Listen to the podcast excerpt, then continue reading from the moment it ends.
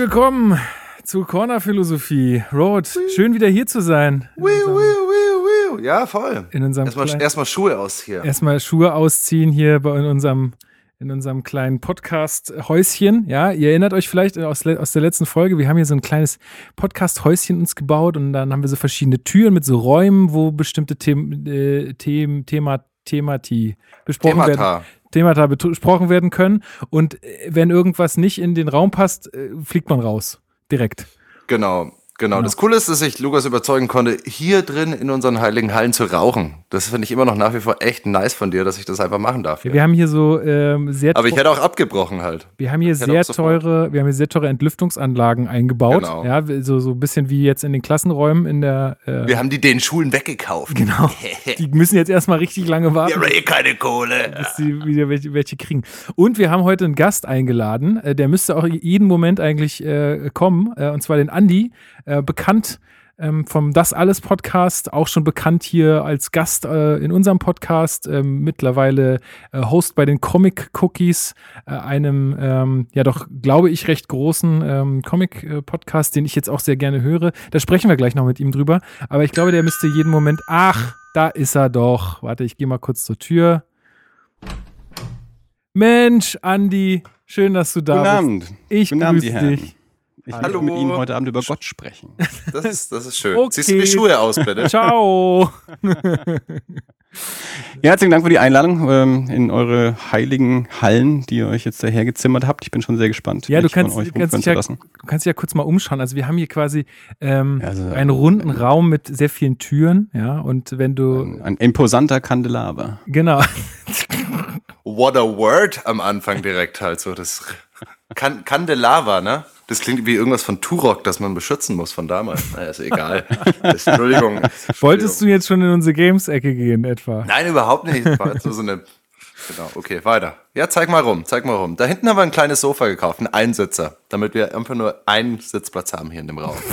Da darf, Damit immer einer arbeitet. darf sich immer der du? Gast hinsetzen und wir stehen dann immer so vor dem Gast so ganz, äh, ganz imposant da und äh, damit er sich ein bisschen eingeschüchtert fühlt und keinen Quatsch. Ich finde, ihr solltet, ihr solltet eher knien vor dem Gast. euch in den Staub werfen. Wenn wir den Sessel etwas erhöhen, dann klappt es vielleicht ganz gut, dass man das, dass es so ähnlich rüberkommt zumindest. So bin Ey. ich das jedenfalls gewohnt, wenn ich irgendwo eingeladen bin. Okay, okay, okay. Ich weiß nicht, was in Nürnberg passiert ist, seit ich weg bin. Aber naja. Ähm, ich habe gleich mal eine Frage zu Beginn an euch beide. Und zwar, habt ihr eine Situation in eurem Leben, die euch heute noch peinlich ist, die aber schon sehr lange her ist? Und wo vielleicht auch noch nicht mal derjenige, mit dem ihr sie erlebt habt oder so, überhaupt noch dran denken würde? Oder also, kennt ihr solche Situationen? Lukas, ich habe eine Liste mit solchen Situationen. ich habe Listen und ich wusste gar nicht, welche Liste ich für, für diese Frage aufrufen soll. Echt? Ich war total verwirrt. Aber ich weiß nicht, Andi, hast du sowas? Was dir spontan einfällt? Also ich, ähm, ich, ich habe jetzt keine expliziten Beispiele, die ich jetzt hier ausbreiten kann, aber ich habe es durchaus, dass äh, mir ab und zu mal irgendwelche Szenen aus meiner Vergangenheit so spontan in den Kopf kommen, wo ich mir denke, puh, da hast du ja ganz schön blöd angestellt. ja, ne? äh, das ist mir im Nachhinein unangenehm. Ähm, also auf jeden Fall. Also wie gesagt, ohne jetzt halt da irgendwie konkrete äh, Beispiele erzählen zu können, aber solche, solche Momente habe ich auf jeden Fall. Also ich bin ja ähm, leider ein, äh, ein Mensch, der sich sowieso die ganze Zeit immer irgendwie ähm, beobachtet und, und beurteilt fühlt äh, und, und sowieso immer das Gefühl hat, er steht anderen Leuten nur im, im Weg und, und stellt sich irgendwie doof an und ähm, macht einen dummen Eindruck. Und von daher merkt sich mein, mein Hirn anscheinend auch irgendwie in den hinteren Ecken solche Momente dann, um sie dann einfach mal so spontan mal, mal, mal so kurz aufblitzen zu lassen und zu sagen, Mensch, hier, erinnerst du dich da an, da warst du doof, gell? Ja. also, da bist du da aber aufmerksamer auch, ne? Weil ich finde es auch, dass es immer, weil ähm, wir, wir, wir, ich, ich, ich mache jetzt mal einen kleinen Entzauberer. Lukas hat die Frage vorher schon kurz mal in, in unserem Nein. Chat erwähnt. Nein. Einmal ganz kurz, aber ich, ich habe es ja auch nur kurz überflogen und ich habe es auch ich nicht verstanden. Okay, und das Ding ist aber, genau das, was du sagst, Andi, mir ist auch nichts eingefallen. Und es hängt schon immer an so Situationen, wo du dann auch wirklich im Moment drin bist und so einen bestimmten Geruch hast, so einen bestimmten Blickwinkel oder sowas. Und dann blitzt einen so wieder auf irgendwie. Aber spontan kam mir da nix, außer halt meine Riesenlisten, die man halt so hat. Wie du offensichtlich auch, Adi. Aber so prinzipiell, prinzipiell, finde ich, ist das schon Wie? so ein Momentphänomen irgendwie. Wie bist du auf die Frage gekommen, Lukas? Hast Und du zwar- irgendwie so einen Moment? Ja, und zwar bin ich mit dem Fahrrad in der Stadt äh, ähm, am, am ähm, heutigen, wie heißt es denn heute? Binu, glaube ich, ist so ein Club äh, am Schlesischen Tor äh, vorbeigefahren und das hieß früher noch das Kato. Und äh, im Kato war mal ein Konzert von, äh, von einer Band, die ich äh, ziemlich cool fand. 36 Crazy Fists hießen die Mhm. und äh, haben damals als Vorgruppe oder ja, mehr oder weniger so, es war so ein Doppelkonzert mit Trivium, die kennt man vielleicht, äh, gespielt. Und ähm, ich fand auf jeden Fall diese, diese, diese, ähm, diese Band halt mega gut. Und ähm, das war ein unfassbar krasses Konzert. Da drin waren es 1000 Grad. Ich bin wirklich danach da rausgesteuert, völlig, also völlig fast benommen und habe so mein T-Shirt ausgewrungen, einfach weil der Schweiß so getropft hat. Und dann war ich, ich war irgendwie so baller, baller im Hirn und bin dann irgendwie so um die Ecke noch gegangen, ähm, weil wir dann da irgendwie uns noch ein Bier vom, äh, vom Späti geholt haben und so. Und dann haben wir durch so eine Scheibe äh, auf der Rückseite von dem Club oder auf, äh, auf der, ja, also äh, an so einer Seite von dem Club äh, durch so eine Scheibe geguckt und da war dann die Band. Wir haben die, also da war der Backstage-Bereich und da war die Band. Und ich wollte eigentlich so eine nette Geste machen, wie so winken oder so, habe aber den Stinkefinger gezeigt in dem Moment. Warum? Ich weiß Wie kann, es man denn, nicht. wie kann man denn das Ich verwechseln? weiß es nicht. Und das ist mir heute noch total unangenehm, weil der muss gedacht haben, was ist das denn für ein Freak? Warum steht denn Ja, aber zu Recht, Lukas. Was hat dich da denn geritten? Ich weiß es nicht. Es war total seltsam. Hier winke ich auch nicht mehr, hey. Das ist ja Und das ist mir bis heute unangenehm, wenn ich daran denke, dass dieser Typ gedacht haben muss, was ist das für ein Vollidiot? Und äh, ich ähm, wollte ihm, äh, wollte ihm eigentlich nur ausdrücken, dass ich ihn super cool finde. So, das ist doch total dumm, Hast du gut gemacht. oder? Und das ist, also das ist wirklich eine Szene, die kommt mir bis heute noch in den Kopf. Also gerade wenn ich da in der Ecke bin, ne, so wie ihr schon gesagt habt, dass dann da so, so irgendwie so Erinnerungen dann getriggert werden. Und noch eine zweite Sache ist, ich habe mal meinem Opa Geld geklaut im Urlaub und habe Mhm. ultra Anschiss gekriegt. Und äh, hab, bin damit aber zu, ich habe äh, also äh, gute Gründe gehabt. Ja, ich musste ja zum, zum, zum Street Fighter Automaten Mhm, Natürlich. im Hotel unten und habe schön verzockt. Äh, und da habe ich auch riesen, riesen Anschluss bekommen. Bin ich heute, wenn ich heute daran denke, ist mir das auch noch super unangenehm einfach. Also, Aber siehst du jetzt, wo du das sagst, ist genau dieser Trigger, von dem ich meine. Ich habe nämlich auch mal, als es kann vorgekommen sein, dass ich mal meiner Mama einen, eine Mark entwendet habe. Und das hat auch jedes Mal, also jedes Mal darf ich da nicht sagen. Also das war auch, das war auch, also es war immer cool. Also es ist auch sowas, wo ich äh, bis heute so denke, ah, das hast dich immer scheiße gefühlt. Und das ist so nach wie vor so ein Ding. Aber ich weiß nicht, ob das in die Kategorie kommt. Aber danke für das Feeling, Lukas. Danke. Das in Corona-Zeiten. Das kann man ja super brauchen jetzt. ja, oh Mann, sorry, aber ich, ich fand es Nee, einfach ist nur interessant, ob es ob, es euch Mhm. da genauso geht. Aber Andi, ich kann das, ich kann deine, deine Vermutung, des, äh, dass du dich dumm anstellst, nicht bestätigen, denn ich, äh, wie gesagt, habe ich ja gerade schon einleitend gesagt, da warst du noch nicht hier im Raum, ähm, dass äh, ich da euren Podcast, und zwar die Comic Cookies, ähm, der ja so ein bisschen wiederbelebt wurde, ein bisschen anders gestaltet wurde, äh, beziehungsweise dichter als ähm, ja konstantes Mitglied jetzt hat, äh, äh, jetzt auch immer aufmerksam höre. Es geht auch sehr ins Geld, muss ich euch sagen. Es geht sehr ins Geld, aber ähm, ich finde es sehr Weil cool. die so viel verlangen für unseren Podcast. genau, kostet sehr viel Geld, eure Folgen zu hören. Nee, ich meine, weil ich die ganzen Comics dann immer kaufen muss. Kostet es Geld, eure Folgen zu hören, Andi? Ja, Paywall. Lukas, Nein, warum das kosten natürlich unsere Folgen kein Geld? Ei, okay. Ja gut, dann nicht. Nee, aber ja, gehe ich, äh, geh ich recht in der Annahme, dass das schon für einige Leute hören? Also weißt du da mehr? Äh, ehrlich gesagt nicht so genau. Ähm, vielleicht hat mal irgendwer eine Zahl gesagt. Also es ist jetzt auch nicht, äh, auch nicht 500 Hörer oder so. Ja, aber ich weiß es ehrlich gesagt nicht so genau, wie viele es sind. Ein paar sind es schon. Also den Podcast gibt es auch schon seit acht Jahren, sind Eben. seit 2012 ähm, sind die gestartet, genauso wie wir mit das alles damals auch 2012. Und das Konzept war damals, die haben das zu dritt damals angefangen, der Steffen, der Sepp und der Breedstorm. Und haben einmal im Monat über Comics gesprochen. Und dann ist der Sepp irgendwann weggezogen, dann sind also die anderen beiden noch übrig geblieben, haben die das zusammen weitergemacht und dann über die Jahre gab es dann immer mal wieder so ein paar andere so, so Gäste, die immer mal regelmäßiger mit dabei waren und dann, es wurde alles so ein bisschen, hat so ein bisschen an Profil verloren, glaube ich, irgendwann mal und es war dann auch, auch nicht mehr so regelmäßig und dann hat dieses Jahr der, der Steffen gesagt, er, er verabschiedet sich komplett von dem, von dem Projekt und ähm, sie haben aber eben drüber nachgedacht, mit wem man das weitermachen könnte. Also der Breedstorm ist also von der Originalbesetzung noch übrig. Und dann haben sie sich eben mit ein paar anderen Leuten ähm, unterhalten, die, die auch schon irgendwie bei den Comic Cookies mal mit dabei waren oder die sie eben kennen und da war unter anderem eben auch ich mit dabei und haben eben eine neue Besetzung quasi zusammengestellt um den Breedstorm rum und ähm, haben das jetzt halt wieder regelmäßig belebt, dass wir einmal im Monat eine Folge rausbringen, in der wir bisher ja zu dritt oder zu viert, also wir sind eine, eine, Stammbesetzung von vier Leuten, es ist nicht mhm. immer jeder mit dabei, also ähm, zu dritt oder zu viert ähm, jeder zwei bis drei Comics vorstellt, je nachdem, wie viele Menschen wir eben auch sind. Also wir versuchen es auch nicht ausarten zu lassen, kommen dann ungefähr so zwei Stunden dabei dann raus. Ähm, jeder bereitet, wie gesagt, zwei, drei Comics vor. Ähm, manchmal haben die anderen einen Comic davon auch gelesen, manchmal nicht. Ähm, dann ja, spinnt sich manchmal auch ein bisschen eine Diskussion darum oder manchmal eben auch weniger. Aber genau, wir sind eben der, der Breedstorm, dann der, der andere Andy vom, vom Tele und ich. Und ja, machen das einmal im Monat. Und ich glaube, ich sind jetzt bei, ich glaube, vier Folgen haben wir jetzt bisher veröffentlicht in dieser, in dieser Konstellation, in diesem Comic Cookies Reboot.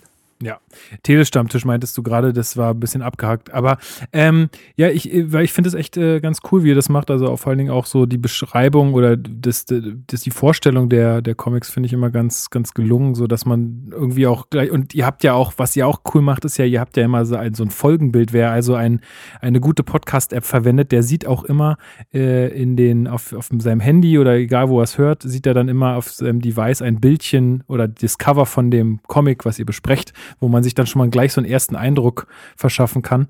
Das finde ich äh, ganz gelungen, ehrlich gesagt.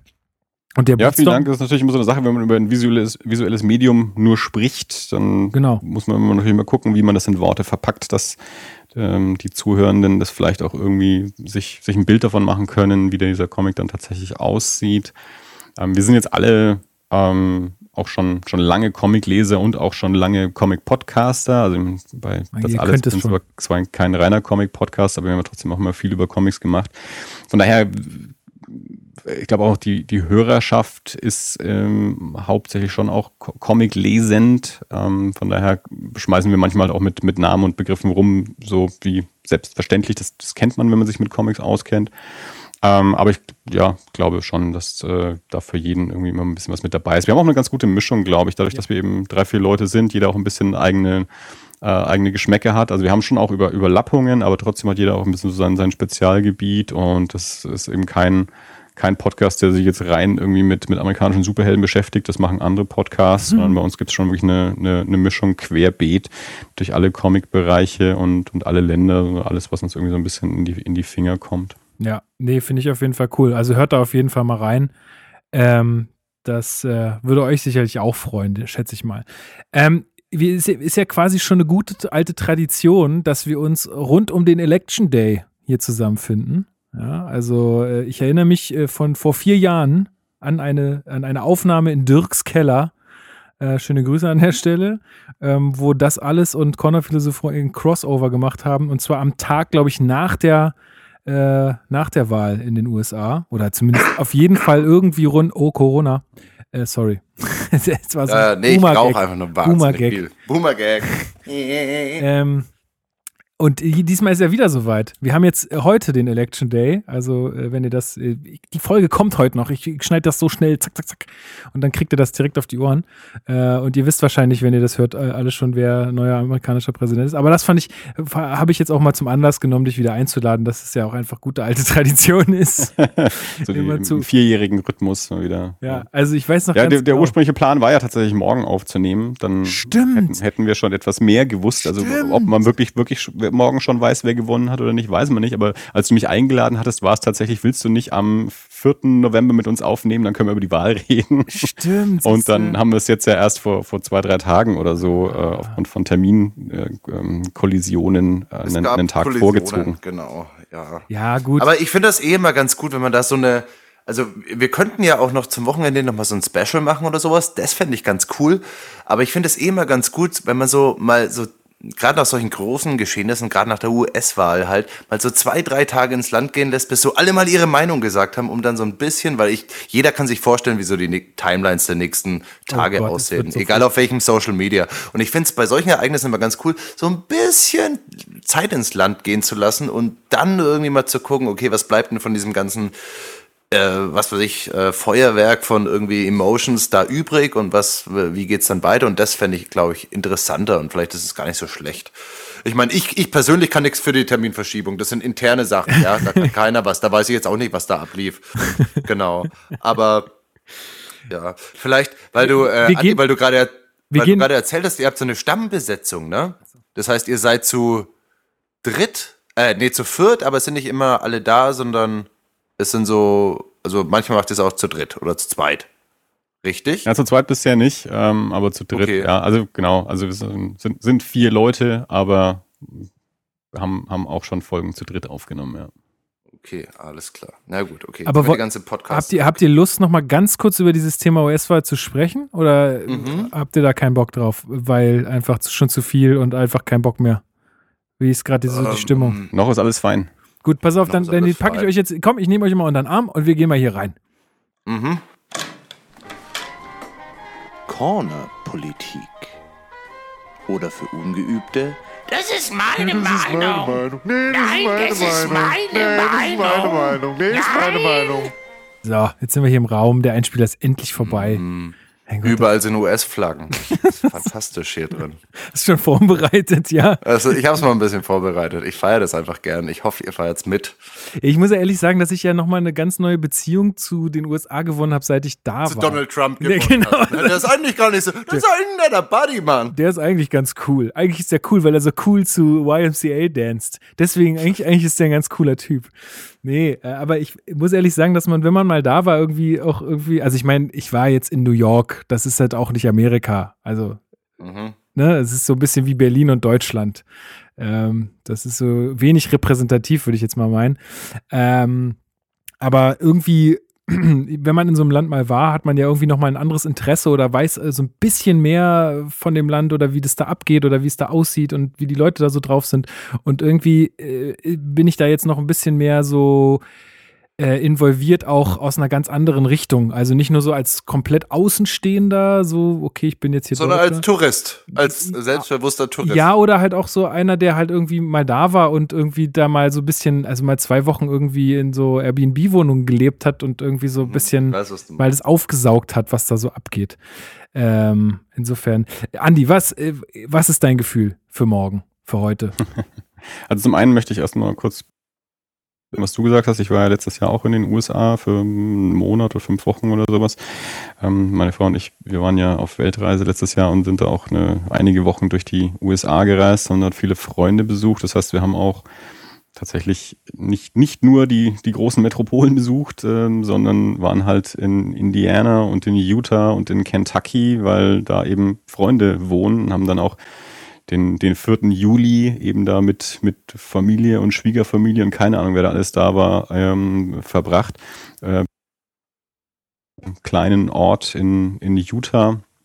Also ich glaube, wir haben dann klar, es ist trotzdem ein begrenzter Einblick, aber trotzdem ein, ein über den touristischen Blick hinaus voll, äh, ja. ein bisschen einen, einen, Eindruck bekommen, eben auch so von, von ganz normalen Menschen, die da halt so leben, auf irgendwelchen äh, Käffern, wo, wo nix ist ähm, und eben nicht, nicht nur äh, Kalifornien, gut, bis Kalifornien sind wir gar nicht gekommen, aber in, in Ostküste, New York, Boston waren wir halt auch. Und das, das hat mir schon auch ein bisschen einen, einen anderen Einblick noch, noch gegeben in, in verschiedene Themen, ähm, was so amerikanische Politik und amerikanischer Geist und amerikanische Kultur, Seele, all das irgendwie angeht. Also ich glaube schon auch, dass ich da ein paar Sachen noch dadurch besser verstanden habe, die. Aber was? Die, was? Also, also zum Beispiel sowas wie, ähm, äh, wie, wie dieses, dieses Pochen auf den, auf den zweiten Verfassungszusatz, auf das, auf das Recht auf ähm, Waffen zu tragen. Also Mhm. wenn man sich, also man, man, klar, man weiß das immer, dass das USA ist groß und, und weit und dann gibt es eben da auch Staaten, wo nicht viel los ist. Aber wenn man das dann erstmal tatsächlich auch selber gesehen hat und man sich dann mal klar macht, wie groß und weit dieses Land ist und wenn dann eben jemand irgendwo in der Pampa wohnt, wo einfach niemand ist dann auch nicht kommt zur Hilfe, sondern dass man sich halt dann eben auch da selber verteidigen muss und das, Mhm. das natürlich auch ähm, einfach durch die, durch die Jahrhunderte, die das auch in der Verfassung ja, in der amerikanischen Seele, einfach in, in den amerikanischen Genen quasi ähm, drin ist. Und das, das kriegst du aus dem Menschen innerhalb von einer Generation auch nicht raus. Und das ist jetzt nicht, das nichts, was alle, also uns kannst ja irgendwie äh, die, das, das Tempolimit auch nicht irgendwie einimpfen. Nee, Ähm, das ist ja. das ist halt in der, das ja ist halt so in der schön, deutschen ne? Seele drin. Also genau, den Amis kannst du die Knarre nicht weggeben und den Deutschen kannst du das Auto nicht wegnehmen. Ja, ist wirklich so. Also, ja. Genau. Da bleibe ja, ich was- links, das geht beides, glaube ich. Aber okay, ja, weiter. Ja, ich verstehe schon. Nee, ich verstehe das ja. ja. Nee, also es ist, ich glaube einfach, äh, Kultur ist etwas, was, was so tief ähm, in, der, in der Gesellschaft drin ist, ähm, das, das ist nicht rational wegzudiskutieren äh, oder nicht Aber, zu, aber ist Kultur nicht wegzuargumentieren. immer, aber ist Kultur nicht immer auch irgendwie im Wandel? Und gerade durch Genau. Diskussion und Diskurs verändert sich das. Das heißt, es müsste halt mal, also gerade in dieser Waffenfrage, ich weiß, dass das mega kompliziert ist. Und ich habe auch ähm, immer mal wieder so gelesen, dass es gar nicht so einfach, also wo würde man da jetzt starten? Also wo würde man jetzt sagen, also wir nehmen euch jetzt die Waffen weg, dann kann man ja auch so ein bisschen drauf gefasst sein, dass das ein bisschen problematischer wird, weil genau aus dem Grund haben die Leute ja Waffen, damit da keiner kommt und denen was wegnimmt. Und das ist ja auch, also es ist ja realistisch gar nicht wirklich so umzusetzen ohne eine kluge Idee und viel, viel Verständnis seitens dieser bewaffneten Bevölkerung. Ähm, also ich sehe das schon auch so, dass es, dass es ein Teil von Kultur ist, der aber trotzdem, also es bleibt für mich, hm, ich weiß auch Nee, du hast da vollkommen recht. Natürlich, Kultur ist, äh, Kultur ist nicht Natur, Kultur ist äh, menschengemacht und dementsprechend Mhm. auch wandelbar und auch im Wandel. Ähm, aber eben nicht von heute auf morgen. Also du kannst, du kannst nicht mit einem logischen Argument heute kommen und alle sagen, ja stimmt, da hast du recht, dann lass mal das jetzt mal bleiben. Ähm, also das ist ja auch im Wandel. Also die Diskussionen, die in den USA heute über das Waffenrecht geführt werden, wurden vor 30 Jahren eben nicht geführt. Ja.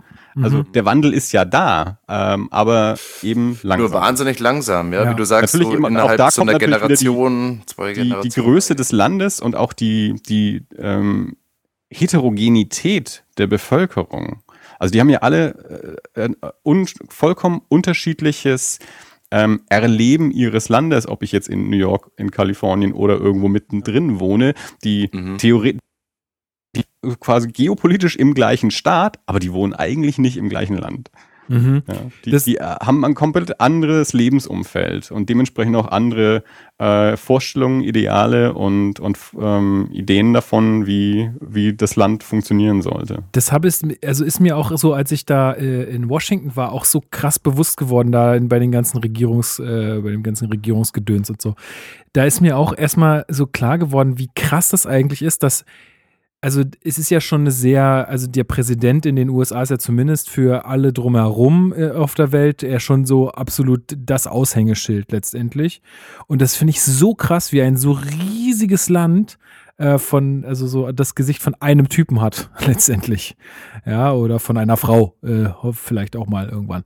Ähm, also das, äh, das finde ich schon irgendwie bemerkenswert und da- aber auch problematisch irgendwie, weil das äh, überhaupt nicht die Der- Diversität ab, äh, also abbildet, wie sie eigentlich da ist. Ne? Also du sagst es ja richtig, die Leute leben alle völlig unterschiedlich in diesem Land.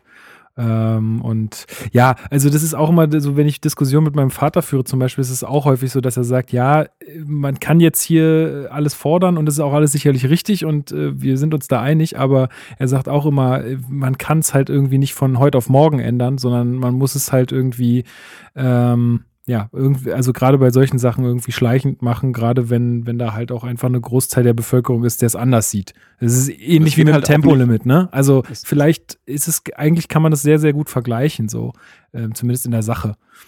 Es geht halt eben auch nicht in einer geraden Linie vorwärts, sondern es gibt halt auch immer wieder Rückschritte. Ja, wenn man zum Beispiel dann so einen Trump als Präsidenten wählt, dann hast du halt wieder einen Rückschritt gemacht.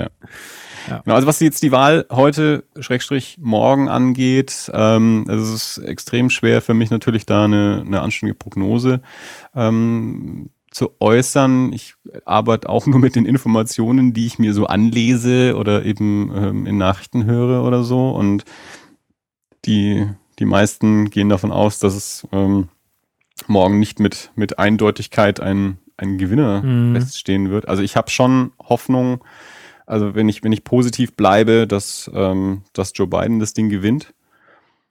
Aber ich habe auch schon vor Wochen gesagt, ich habe ein bisschen, bisschen Angst vor den, vor den Tagen nach der Wahl, egal wie es rausgeht.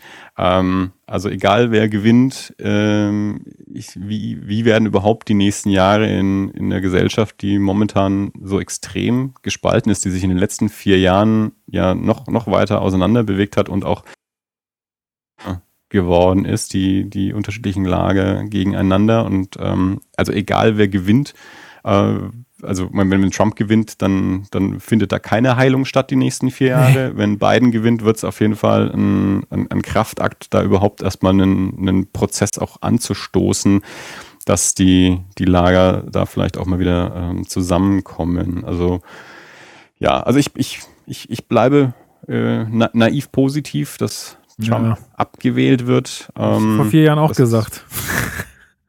Ja, das haben wir vor vier Jahren alle gesagt. Ja, äh, das ist halt so crazy einfach, aber aber die, ja, also wenn, wenn, man wenn man jetzt von den ähm, Analysten ausgeht, die sagen, ja, extrem hohe Wahlbeteiligung äh, und das ist eigentlich normalerweise positiv für die Demokraten, hm, dann, dann, dann wünsche ich mir einfach, dass das wahr ist. Hoffe ich auch. Mal gucken. Und die Amerikaner, die ich kenne, die haben alle beiden gewählt, also muss das klappen. Okay, meine Bubble hat recht, sehr gut. So, so ist es richtig, wenn man so Sachen. Das ist ganz spannend. Ich habe sogar tatsächlich, also ich habe einen, einen Freund besucht haben und der hat, ich bin mir, der ist, der, wie alt ist der? Auch so um die 30 oder irgendwie sowas. Und der hat gesagt, er hat dieses Jahr erst zum, er ist erst zum zweiten Mal erst zur, zur Wahl gegangen, aber dieses Jahr hat er das Gefühl, dass es notwendig ist. Also und sogar der, und das waren auch, also die, als wir die besucht haben, das war auch so die, ich würde mal sagen, unpolitischste Familie, die wir, die wir letztes Jahr besucht haben. Also alle anderen haben schon sehr äh, auch unsere Einstellung ähm, da, da geteilt, auch zu, zu Waffenrecht und ähm, zur amerikanischen Politik und so mit vielen Leuten ähm, da auch, auch drüber unterhalten und, und diese Familie war da eher so, ja, den Trump doch mal machen lassen und, und nicht immer nur negativ gegen ihn reden und, und so. Und der soll sich doch erstmal beweisen und so, Mhm, also, wie auch mhm. immer. Also, aber an sich eigentlich eher, also auch, aber auch nicht, nicht republikanisch wählend. Also wie gesagt, einfach Ja. eher unpolitisch, einfach Ja. so, ne? Das äh, geht uns irgendwie mehr oder minder nichts an, wir kümmern uns um unseren eigenen Scheiß. Aber sogar, also ich weiß nicht, bei ihr weiß ich es nicht, aber er war dieses Jahr auf jeden Fall wählen. Ähm, Sehr weil er gut. gesagt hat, okay, dieses, dieses Jahr ist es wichtig. Also, ja. Sehr gut. Äh, Roman, hast du noch irgendein Statement dazu? Ähm, nee, ich bin jetzt echt einfach gespannt. Keine Ahnung, könnt ihr euch erinnern, wo ihr zur letzten Trump-Wahl wart? Ich finde, Ja, das ist so Keller. ein, Klingt jetzt, Ja, klingt nee, jetzt komisch, aber, aber, aber, aber am Tag danach, da war ja die Wahl, glaube ich, oder? Also wann, äh, Nee, kannst du dich an den Moment erinnern, wo du erfahren hast, dass, dass äh, Trump gewählt ich glaube, das war morgens äh, im Bett noch irgendwie, wie man das heutzutage so macht, ja, aufwachen, Handy in die Hand nehmen, Berliner mit ihren Projekten, ne? Hey, da war ich gar nicht in Berlin, da war ich noch in Nürnberg. Aber ähm, da, äh, ich glaube ja, und dann habe ich äh, zu meiner Freundin gesagt, ey, der Trump ist gewählt worden und war erstmal, glaube ich, den ganzen Vormittag damit beschäftigt, äh, mir irgendwie zu erklären, wie das passieren konnte. Schon, Ich kann oder? dir nicht mehr Also- exakt sagen, Mhm. war, als ich, als ich das erfahren habe, aber ich kann dir exakt sagen, ähm, nach der, nach der Amtseinführung. Ich war, also ich war auf Arbeit. ich habe mir nebenbei die, den Amtseid angehört. Ähm, und als das fertig war, das, das muss dann ja im Januar gewesen sein, ne? Ich glaube, ich immer der, Mhm. die Inauguration dann. Und als das fertig war, bin ich bei uns im Büro in die Küche gegangen und bin da auf meine amerikanische Kollegin getroffen. Und die hat mich angeschaut und gesagt, Andi, warum? ja. Äh, und dann haben wir uns ein bisschen unterhalten. Und da habe ich damals gesagt, ähm, das Schlimmste an der Wahl ist nicht mal die Person Trump, sondern das, was er repräsentiert und dass da durch seine Wahl sich andere jetzt halt quasi in, in ihrer Scheißhaltung legitimisiert fühlen und auch laut werden können. Und das ist, glaube ich, genau das, was wir die letzten vier Jahre dann eben auch gesehen haben und, ja. und auch, ähm, auch ansteigend in, innerhalb dieser vier mhm. Jahre. Also, dass wirklich die ganzen Ratten aus ihren Löchern gekrochen sind und sich wieder stolz fühlen und groß fühlen und das Maul aufreißen können. Ja. Irgendwie scheiße zu sein. Ja, leider, leider. Okay. Ähm, es bleibt spannend. Es bleibt spannend. Wir werden, wir werden gucken, was passiert. Nächste Sendung können wir vielleicht ein bisschen mehr darüber sagen. Ähm, ich wollte mit euch noch kurz mal, beziehungsweise ich wollte eigentlich mal, weil ich habe jetzt mir die diese Doku angeguckt, äh, The Social Dilemma. Können wir dann hier kurz rausgehen? Es sind wahnsinnig viele US-Flaggen um mich. Ja, okay. Können wir den Raum irgendwie verlassen? Ja, warte mal, erstmal, wir gehen erstmal erstmal raus hier und dann gehen wir hier mal rein. Viel Glück, USA!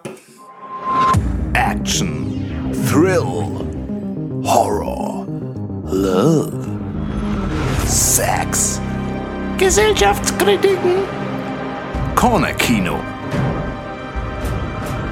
In theaters now.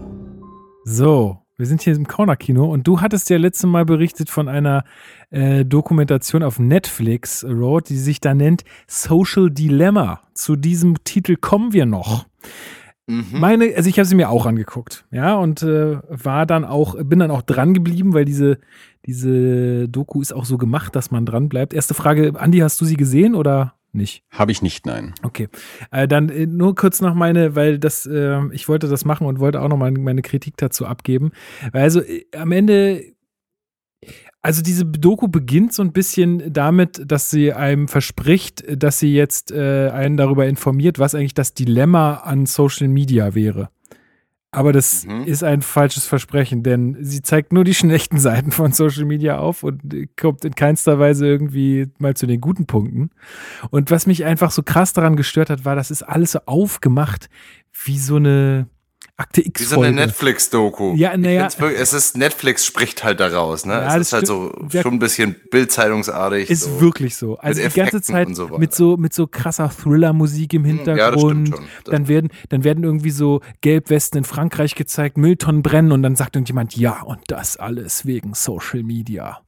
Und dann denke ich mir so, nee, Leute, nein, nein, nein.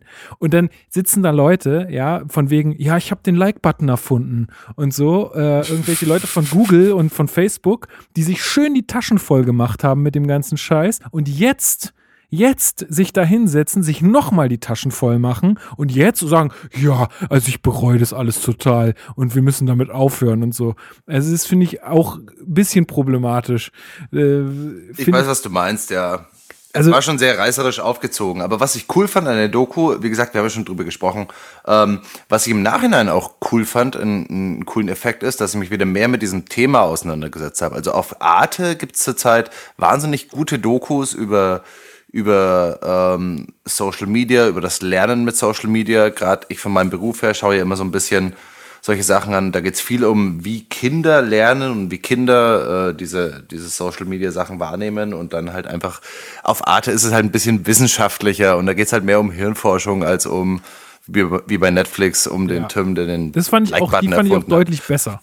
Ja, smarte Kids, ja, äh, wie hieß sie? Smarte Kids mit mhm. smarten Geräten oder so ähnlich. Also guckt meine Arte-Mediathek. Genau, ja. Eh super Dokus, da kann man auf jeden Fall sich ein ganzes Wochenende einschließen und nichts anderes ja. gucken. Ähm, Andi, hast du die gesehen zufällig? Nee, ne? Nee, die habe ich auch nicht gesehen. Die letzte Arte-Doku, die ich angeschaut habe, war über Stephen King. Auch gut. Das auch nicht. Ja. Und davor, die, die ich davor angeschaut habe, war über die Nacht der langen Messer äh, Hitler und so. Oh. Nee. Und auf der Liste habe ich noch ähm, über Leni Riefenstahl kam jetzt gerade eine neue Doku auf Arte. Hitler raus. und so, erklär ja. mir das mal kurz. ich war jetzt gerade ein bisschen. Hit wer? Nach der langen Messe, äh, der, der Adolf hat, äh, hat, hat alte Wegbegleiter äh, aus dem Weg räumen lassen, als ah, okay. sie ihm dann, ah. Ah, okay. Äh, diese, diese als sie ihm dann im Weg waren und äh, ja. Alles klar, ja, ja, ich bin, ah, so Kriegsdokus machen mich immer so betroffen. Das, äh, ist so ein bisschen, aber ja, ist sicherlich äh, mal spannend da reinzugucken. Wie gesagt, auf, auf Arte kann man tausend Sachen gucken und das ist auch ei- meistens echt ganz gut gemacht. Und diese, und diese smarte Kids-Doku war auch deutlich besser aufgemacht. Also da war auch äh, das Proble Problem äh, sehr gut benannt, aber alles ein bisschen runtergedampfter. Also alles ein bisschen wissenschaftlicher, so dass ich das auch ernst nehmen kann. Ähm, Ja, weniger reißerisch, aber, aber eigentlich viel, viel krasser noch, finde ich so vom Inhalt her, als, als die ja. Netflix-Doku. Ja. ja, weil was Ähm, ist denn? ich fand, ja, erzähl Ja. das mal.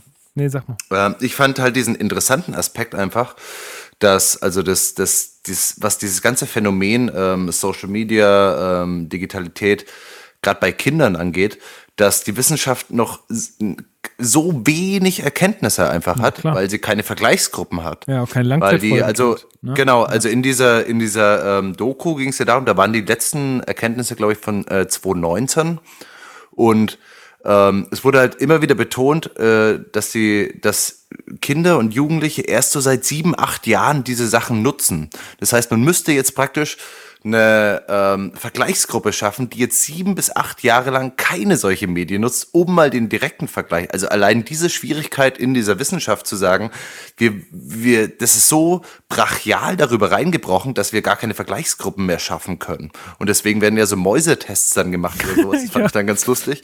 Aber allein diese, diese, dieses Fakt, dass es so schnell um sich gegriffen hat und äh, sowohl die Zeit, die Kinder vor ähm, äh, Bildschirmen verbringen, als auch die Zeit, die Eltern vor Bildschirmen verbringen und in dieser Zeit nicht mit ihren Kindern interagieren, Ja. wie wahnsinnig schwierig das ist, da jetzt schnell Erkenntnisse zu finden. Also das sind ja immer nur so Indizien und so, so, äh, so ähm, Versuch mit Mäusen und ähm, also die, die wissen halt nicht, wie sie daran rangehen sollen, weil sie einfach keine Möglichkeit haben, das, das Thema zu, zu fassen halt. Aber alle so Indizien, die sie finden, sagen immer, oh, höchste Alarmstufe, irgendwie Achtung, Achtung, so wenig wie möglich, so, so viel wie unbedingt nötig irgendwie. Aber das ist so die. Vom Bildschirm sein und so, ne? Also das hatten wir auch. Überhaupt, ja. Also durch diese, durch diese, also das Auch ist dieser so- Elternaspekt ist wahnsinnig wichtig. Fand den ich auch total immer, spannend. ne? Ähm, Ja. Was mir so hängen geblieben ist aus der Doku war, dass äh, sie gesagt haben, dass dadurch, dass die Kinder ähm, jetzt, wenn sie jetzt Fernsehen gucken oder so und diese, das fällt manchmal ja auch auf, wenn man Kinderserien guckt, dass die doch ein bisschen langsamer geschnitten sind oder mehr in einer Szene bleiben, äh, als jetzt irgendwie Blockbuster-Filme oder sowas. Ähm, weil man schon weiß, okay, die Kinder können das alles gar nicht so schnell verarbeiten, aber selbst das ist auch noch relativ schnell und relativ viel für ein Kindergehirn. Also die können das Ja. alles gar nicht in der Kürze der Zeit erfassen. Und dadurch, dass die aber so diese Reize so schnell kriegen, wenn sie dann irgendwann mal in die Schule kommen, kriegen sie halt Aufmerksamkeitsschwierigkeiten, weil sie eigentlich gewohnt sind, die ganze Zeit richtig krass zugeballert zu werden. Und dann auf einmal steht da jemand da vorne und du musst ihm halt mal zehn Minuten zuhören. Und das packen die dann halt nicht. Also das, das ergibt für mich halt auch einfach total Sinn. Und ähm, bemerke ich tatsächlich bei mir selbst auch, dass es mir echt schwerfällt, wenn ich jetzt mal irgendwie ein Buch nehmen will oder so, ähm, mal wirklich ohne jetzt mal eine, also einfach mal eine Stunde lang nur dieses Buch zu lesen, ohne dann nochmal zwischendurch aufs Handy zu gucken oder mal kurz was anderes zu machen oder so. Also ich brauche immer diese, diese Abwechslung irgendwie. So, ähm, und ich, äh, also Sehr seitdem, positiv formuliert, ja. Äh, warum was, wie, Negativ formuliert wäre, also was man ja im Hort zum Beispiel bei Hortkindern beobachtet, wie lange die sich am Stück konzentrieren können. Und das ist ja genau so ein Faktor. Also das, da geht es ja genau um Aufmerksamkeit im Endeffekt. Und die, wenn die geringer wird oder du immer wieder eine, eine anderen Ablenkung nachgehst, ich glaube, das ist die Challenge. Also nicht, dass du eine Ablenkung in den Kopf bekommst, sondern dass du dich dabei äh, halten kannst und sagen kannst, nee, ich mache jetzt hier weiter und ohne auf diese Ablenkung einzugehen. Ich glaube, dieser Trigger, das ist halt, das ist genau dieser Like-Button, wo du wissen willst, wer hat's geliked oder dieses, dieses, diese kleine Eins, die neben deinem, deinem Social-Media-Account steht. Das ist genau auch so ein Effekt, ne, wo du einfach, nee, jetzt nicht aus, das will man jetzt schon wissen und da wird man halt immer, es ist schon, es ist schon sehr scary, finde ich alles. Es, Also, es ist auf jeden Fall auch. Und deswegen, also das Problem ist halt, das ist ja, also, und ich gebe dir auch völlig recht, dass es ein Problem ist. Nur es nützt ja jetzt nichts, also klar, man sollte, also da, da sind wir uns, glaube ich, auch alle einig, dass man halt solche Plattformen, die damit einen Arsch voll Geld verdienen, dass man die auch äh, ein bisschen in die Verantwortung ziehen sollte. Gar keine Frage. Ähm, und nicht nur ein bisschen. Ähm, Aber an- andererseits äh, nützt es ja auch nichts, weil sowas wird, sowas wird halt jetzt bleiben. Das, wir müssen halt irgendwie Wege schaffen, damit umzugehen und äh, die Kinder genau halt ja dementsprechend das auch schulen. Thema, ne? ja. Also Aber wenn es doch keine Wissenschaft dazu gibt, wenn es doch keine Erkenntnisse dazu gibt, dann braucht es nochmal 15 bis 20 Jahre, bis es beim Jugendamt deiner Stadt ankommt und die Umsetzungskonzepte da sind. Und da ist man schon ein bisschen im Verzug, ne? wenn man jetzt schon so ein bisschen so einen Ausblick hat, wie das wirkt und keine Ahnung, wenn man Kinder beobachtet, wie, wie sehr die Zahlen steigen an Diagnosen von ADHS, von Aufmerksamkeitsschwächen, an Leserechtschreibschwächen, also diese ganzen Faktoren, die sich dann ausbilden, wenn Kinder eben genau in diesem kindlichen Alter sind, so bis Kindergarten, bis, bis zehn Jahre oder sowas, so von, von Geburt bis zehn Jahre. Und es gibt halt festgestellt, welche Entwicklungsaufgaben, nennt sich das, äh, welche Entwicklungsaufgaben welches Kind in welchem Alter hat. Und da ist halt echt viel zu tun. Also ein dreijähriges Kind, ein vierjähriges Kind hat Spracherwerb, einen Riesenhassel, muss, das ist jetzt die Aufgabe in seinem Leben, also sein Job im Endeffekt. So na natürlich gegeben, so von, jetzt müsste was kommen. Wenn aber die Zeit dann nicht investiert wird in, ich spreche jetzt mit Erwachsenen, mit anderen Kindern, habe soziale Interaktionen, sondern ich sitze vor einem Bildschirm, dann fällt ganz viel weg und wird eben nicht aufge, also wird nicht kompensiert durch irgendwas, sondern halt einfach nur so beschallt im Endeffekt. Und das ist schon so ein Phänomen, was jetzt, jetzt praktisch so die nächsten Generationen, der Andi hat das Wort vorhin, das, ich denke mal nicht in Generationen, aber dafür passt, glaube ich, ganz gut, was sich jetzt erstmal fortsetzen wird, bis dann so die Erkenntnisse irgendwann mal da sind, so. Und das fand ich ein bisschen, ein bisschen erschreckend. Also nicht scary war jetzt auch ein krasses Wort oder erschreckend, aber so, es ist halt schon so, man muss das ganze Thema ein bisschen mit Vorsicht genießen und die Leute, die es betrifft, denen wird es gerade nicht beigebracht, das mit Vorsicht. ja, du bist da ja da, du bist ja da wirklich am Mhm. äh, Aber alle Leute, die Kinder haben, auch. Ja, sicher, sicher. Äh, das betrifft mich jetzt nicht, Andi auch nicht, deswegen ähm, das ist äh, auch einfach ein bisschen schwer zu greifen, aber tatsächlich habe ich nach dieser Doku einfach auch mal angefangen, mal drauf zu achten, beziehungsweise mal, wenn ich die zur Entscheidung, wenn zur Entscheidung steht, okay, guckst du jetzt hier das nächste Skate-Video auf dem äh, Laptop an oder widmest du dich jetzt mal hier dem Buch oder dem Comic oder den Magic-Karten, dann äh, habe ich lieber was Analoges gemacht, wo ich nicht wieder vorm Bildschirm bin. Also meine Freundin gerade, die ist auch so, dass sie sagt so, ey, ich kann die ganze, also ich will auch und kann nicht die ganze Zeit vorm Bildschirm hängen und wenn sie dann irgendwie den ganzen Tag am Laptop war, dann sagt sie, ey, ich habe jetzt keinen Bock auf Bildschirm, lass uns was anderes machen. Aber Bildschirm will ich jetzt nicht. Finde ich eigentlich ganz gut, weil ich merke das, glaube ich, gar nicht mehr. Ich bin da schon so dran gewöhnt, ich könnte den ganzen Tag vorm Bildschirm sitzen. Würde mir jetzt erstmal, also gefühlt nichts ausmachen, aber wahrscheinlich ist es doch was, was es, was, also was mir nicht gut tut letztendlich. Ja. Naja. Ja, und ich meine, was man aus Social Dilemma mitnehmen kann, um das wieder abzuschließen, fand ich einfach diese Idee, die für mich echt Sinn ergeben hat und die ich seitdem mache und mega cool damit fahre, diese, also alle Benachrichtigungen einfach auszuschalten. Ich habe mir so einen Ordner gemacht und habe da Mails und, und Social Media und alles reingeschmissen, was, ich, was so aufblinken könnte. Aber es blinken keine Benachrichtigungen auf. Das heißt, ich suche mir irgendwann den Zeitpunkt aus, wo ich sage, so, jetzt mache ich eine halbe Stunde Handyzeit. Und dann gehe ich ja diesen Ordner durch und beantworte Sachen. Und aber ich suche mir das aus. Verstehst du? Das ist so dieser psychologische Unterschied. Ich suche mir aus, ich gucke jetzt drauf. Und wenn ich die trotzdem erstmal fünfmal in der Stunde drauf gucke, dann merke ich es aber selber, dass ich gerade so gegen meine eigene Regel ein bisschen verstoße. Das ist ganz cool eigentlich. Also so eine eigene Alarmglocke. Aber ich suche es mir aus und nicht mehr das blinkende, vibrierende, schellende Handy. Was eine, eine clevere Geschichte ist. Genauso kannst du es ja auf dem, auf dem Laptop übersetzen oder auf, aufs Mac. Wie, Andi, wie gehst du damit um? Bist du einer, der die Benachrichtigung ausgeschaltet hat oder hast du sie an und lässt dich gerne davon vereinnahmen? Habe ich tatsächlich auch schon vor einer ganzen Weile ausgeschaltet. Also ähm, zumindest was die Social Media Accounts angeht, also jetzt SMS und WhatsApp ähm, kriege ich noch per, per Push-Nachricht schon auch. Also das ist dann, ich, ich finde, das sind so eher so zeitimmanente äh, Geschichten dann eben auch. Also wenn, wenn, ich, wenn mich da jemand kontaktiert, dann, dann ist das auch eher so, okay, bra- braucht vielleicht auch eher eine, eine, eine Antwort. Aber Social Media Accounts habe ich auf dem Telefon wirklich alle Benachrichtigungen ausgestellt. Also ich, ich sehe auch keine, keine äh, auf, auf den Icons keine, keine eins oder zwei äh, rot angezeigt. Und ich habe die Social Media Accounts auf dem Telefon irgendwie so auf den, auf den sechsten Bildschirm verschoben. Also wenn ich da hin will, dann muss ich irgendwie so fünfmal, fünfmal nach rechts wischen, ähm, Das ist um überhaupt clever. hinzukommen. Das ist Auch auch clever. Also nicht auf dem Startbildschirm, das habe ich, als hab ich, allerletztes dann. hab ich in der letzten Folge nämlich auch gesagt, dass mir das aufgefallen ist, dass alleine, weil ich mein Instagram-Icon verschoben habe, ich da schon deutlich weniger einfach bin. Das ist Mhm. völlig, völlig verrückt eigentlich, aber es ist so. Und ja, das ist eine gute Sache. Das mache ich direkt. Das mache ich einfach direkt. Siehst du, das ist echt gut. Siehst du, wir haben hier super neue Tipps von Andy. Wahnsinn. Ja. Very good, very good. Aber genau, also das ist, aber Andi, du hast es gesagt, du hast das schon seit wann? Seit einem halben Jahr, seit einem Jahr oder sowas? Äh, schon, schon, also ja, ich weiß gar nicht genau, wann ich es gemacht habe, aber auf jeden Fall letztes oder vorletztes Jahr oder sowas irgendwann schon mal. Also schon seit einer ganzen Weile, ähm, dass ich das Okay. ausgestellt habe. Was ich auch schon mal probiert Okay. habe ähm, vor ein paar Jahren, das, das hatte ich auch mal irgendwo gelesen, war, ähm, da hatte ich noch die, ähm, so die, die Benachrichtigung und so eingestellt und dann so die, auch die, die roten, roten Einser und Zweier und irgendwie so.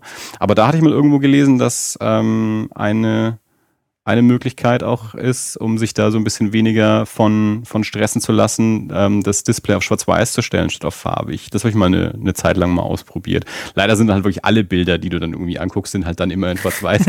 also wenn du dann mal da Farbe sehen willst, musst du es dann wieder umstellen und so. Okay. Ähm, also das habe ich dann auch nicht lange durchgezogen, aber fand ich ähm, auf jeden Fall auch schon mal ein, ein, eine interessante Taktik zumindest. Verrückt, ne? Dass man sich da so Taktiken bauen muss. Äh, wie man damit. Ja, aber, aber, ist so, das, ist so. das, ja, das ist halt ist so. das Ding, ne? Aber, aber so, aber das ist schon genau das, was du sagst halt. Also prinzipiell hat man schon die Neigung eher, das zu minimieren, also ich zumindest, als irgendwie das nicht, also wenn ich so einen Tipp höre, probiert man das aus halt. Das fand ich die, den, den, um das, de- den Sack mal zuzumachen, die coole Erkenntnis bei Social Dilemma. Im Endeffekt, dass es solche Möglichkeiten gibt und dass es solche Möglichkeiten anscheinend schon länger gibt, weil Andi macht das schon viel länger als ich. Ich musste erst durch Net Netflix checken und dafür ist das schon, naja, so doof ist das halt, aber so, das ist halt ein anderer Kanal, anders strukturiert, als ich sie lesen würde oder mir anschauen würde. Aber der hat halt geknallt halt, das war okay. Ist okay halt. Ist jetzt nicht die beste Seite gewesen und die beste, das beste, die beste Aufmachung und Inhalt, aber hat gereicht für die Erkenntnisse. Für, für deine. Ich hab so- ja, sorry. Entschuldigung. Ich, ich habe schon, also ich, ich lebe ja jetzt auch schon seit, seit vielen Jahren mit Apps und so und es kommen dann immer wieder neue dazu und über die Jahre habe ich ähm, so unterschiedliche ähm, Methoden dann, dann ergriffen, um, um weniger am, am Handy zu sein. Also mein Handy zu Hause liegt, ähm, ich habe keine Vibration an, ich habe keinen Ton an und es liegt normalerweise mit dem Display nach unten irgendwie auf dem Tisch. Also selbst, also auch als noch Push-Nachrichten gekommen sind oder sowas, habe ich sie nicht gesehen oder gehört, wenn sie gekommen sind, sondern nur, wenn ich dann eben wirklich mal aufs Display geguckt habe. Ähm, das, das ist auch heute noch so. Also wenn man mich anruft, erreicht man mich meistens nicht. Also ich habe gerade zufällig Kopfhörer drin, weil ich einen Podcast höre oder sowas, dann, dann klingt halt. Also kann ich dann nur zurückrufen. Was ich dann ähm, auch gemacht habe, um, ähm, um mich noch unabhängiger davon zu machen, also es liegt dann auf dem Tisch, aber dann willst du halt mal nach der Uhrzeit gucken und dann siehst du plötzlich, dass du irgendwie fünf Nachrichten hast oder so. Ähm, also habe ich mir Genau, diese Trigger, ne? gekauft. Ja. Ich habe mir dann wieder eine Armbanduhr gekauft, um weniger äh, aufs Handy schauen zu müssen, nur wegen der Uhrzeit. Äh, und ja, und dann irgendwann habe ich eben gesagt, dass ich diese ganzen Benachrichtigungen auch wirklich ausgestellt.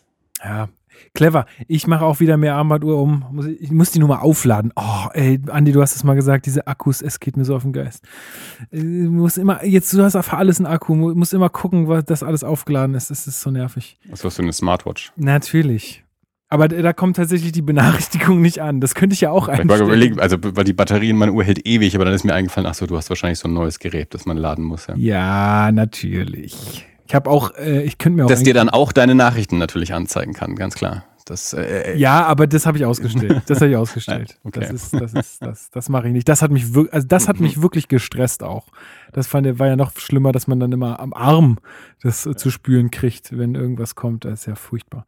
Gut, ey, wollen wir mal kurz eine Musik hören, bevor wir zu unserem Philosophikum der Woche Voll kommen? gern. Super. Ich wollte es auch gerade sagen, weil ich muss wirklich krass in, äh, äh, auf, Auf Bob. auf das, in das Badezimmer. Ich möchte das Badezimmer benutzen. Okay. Dürfte ich bitte das Badezimmer benutzen? Alles klar. Du darfst das Badezimmer benutzen und Genau. während Hast du eine Musik? Genau, währenddessen du das machst, ähm, würde ich gern hören. Und zwar muss ich ku- kurz noch einen Ticken ausholen. Und zwar habe ich, äh, ich habe noch einen anderen Podcast, da geht es um Hertha BSC. Und wir haben für diesen Podcast ein neues Intro gestaltet. Und ähm, durch meine Freundin kenne ich einen ähm, Musiker, der uns dabei geholfen hat, das zu arrangieren und so. Und dieser Musiker ist der gute Johannes Aue. Und äh, Johannes Aue ist seines Zeichens Pianist bei der Band Milliarden. Ähm, Und äh, die haben äh, einen Song, ähm, der heißt äh, Freiheit ist eine Hure und ist auch irgendwie auf dem Soundtrack äh, vom Kinofilm ähm, Tod den Hippies, es lebe der Punk oder so. Habe ich nie gesehen, von 2015. Keine Ahnung, kenne ich nicht.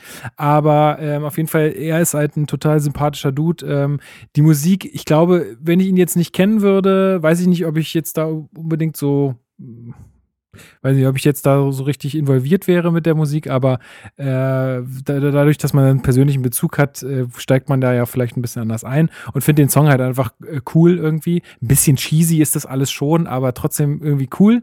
Ähm, und die bringen ein neues Spannend. Album, bringen ein neues Album im Februar. Ähm, genau, kauft das. Künstlerinnen unterstützen und so, ihr wisst Bescheid. Und wir hören jetzt ist eine Hure in der äh, Live-Session-Version. Ähm, und dann, wenn Roman auf dem Klo war, dann hören wir uns wieder. Bis denn. Ich will Frieden, ich will Krieg. Ich will alles anders, als es heute aussieht. Ich will ein Mörder sein, ein Terrorist. Ich will voller Liebe sein, weil es dasselbe ist. Denn mein Herz ist unruhig. Es schlägt an die Wände und singt Tralalala,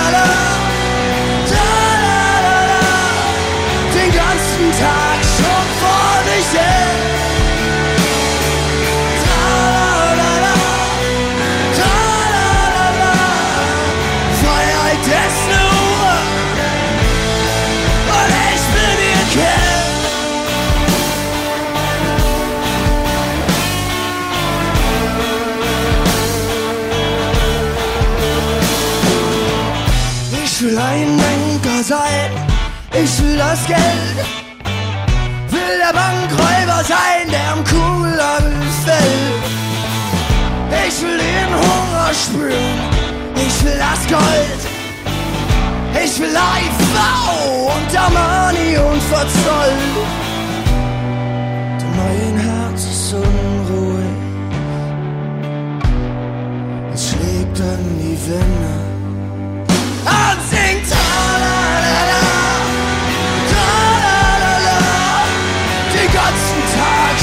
vor dich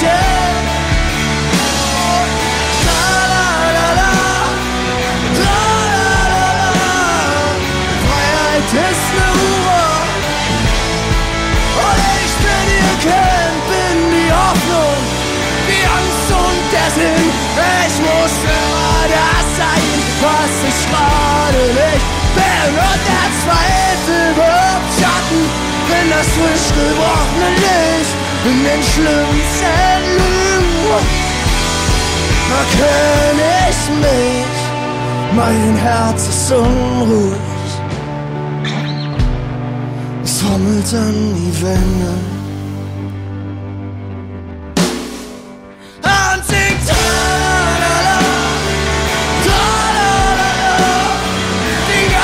Tag schon vor sich hin.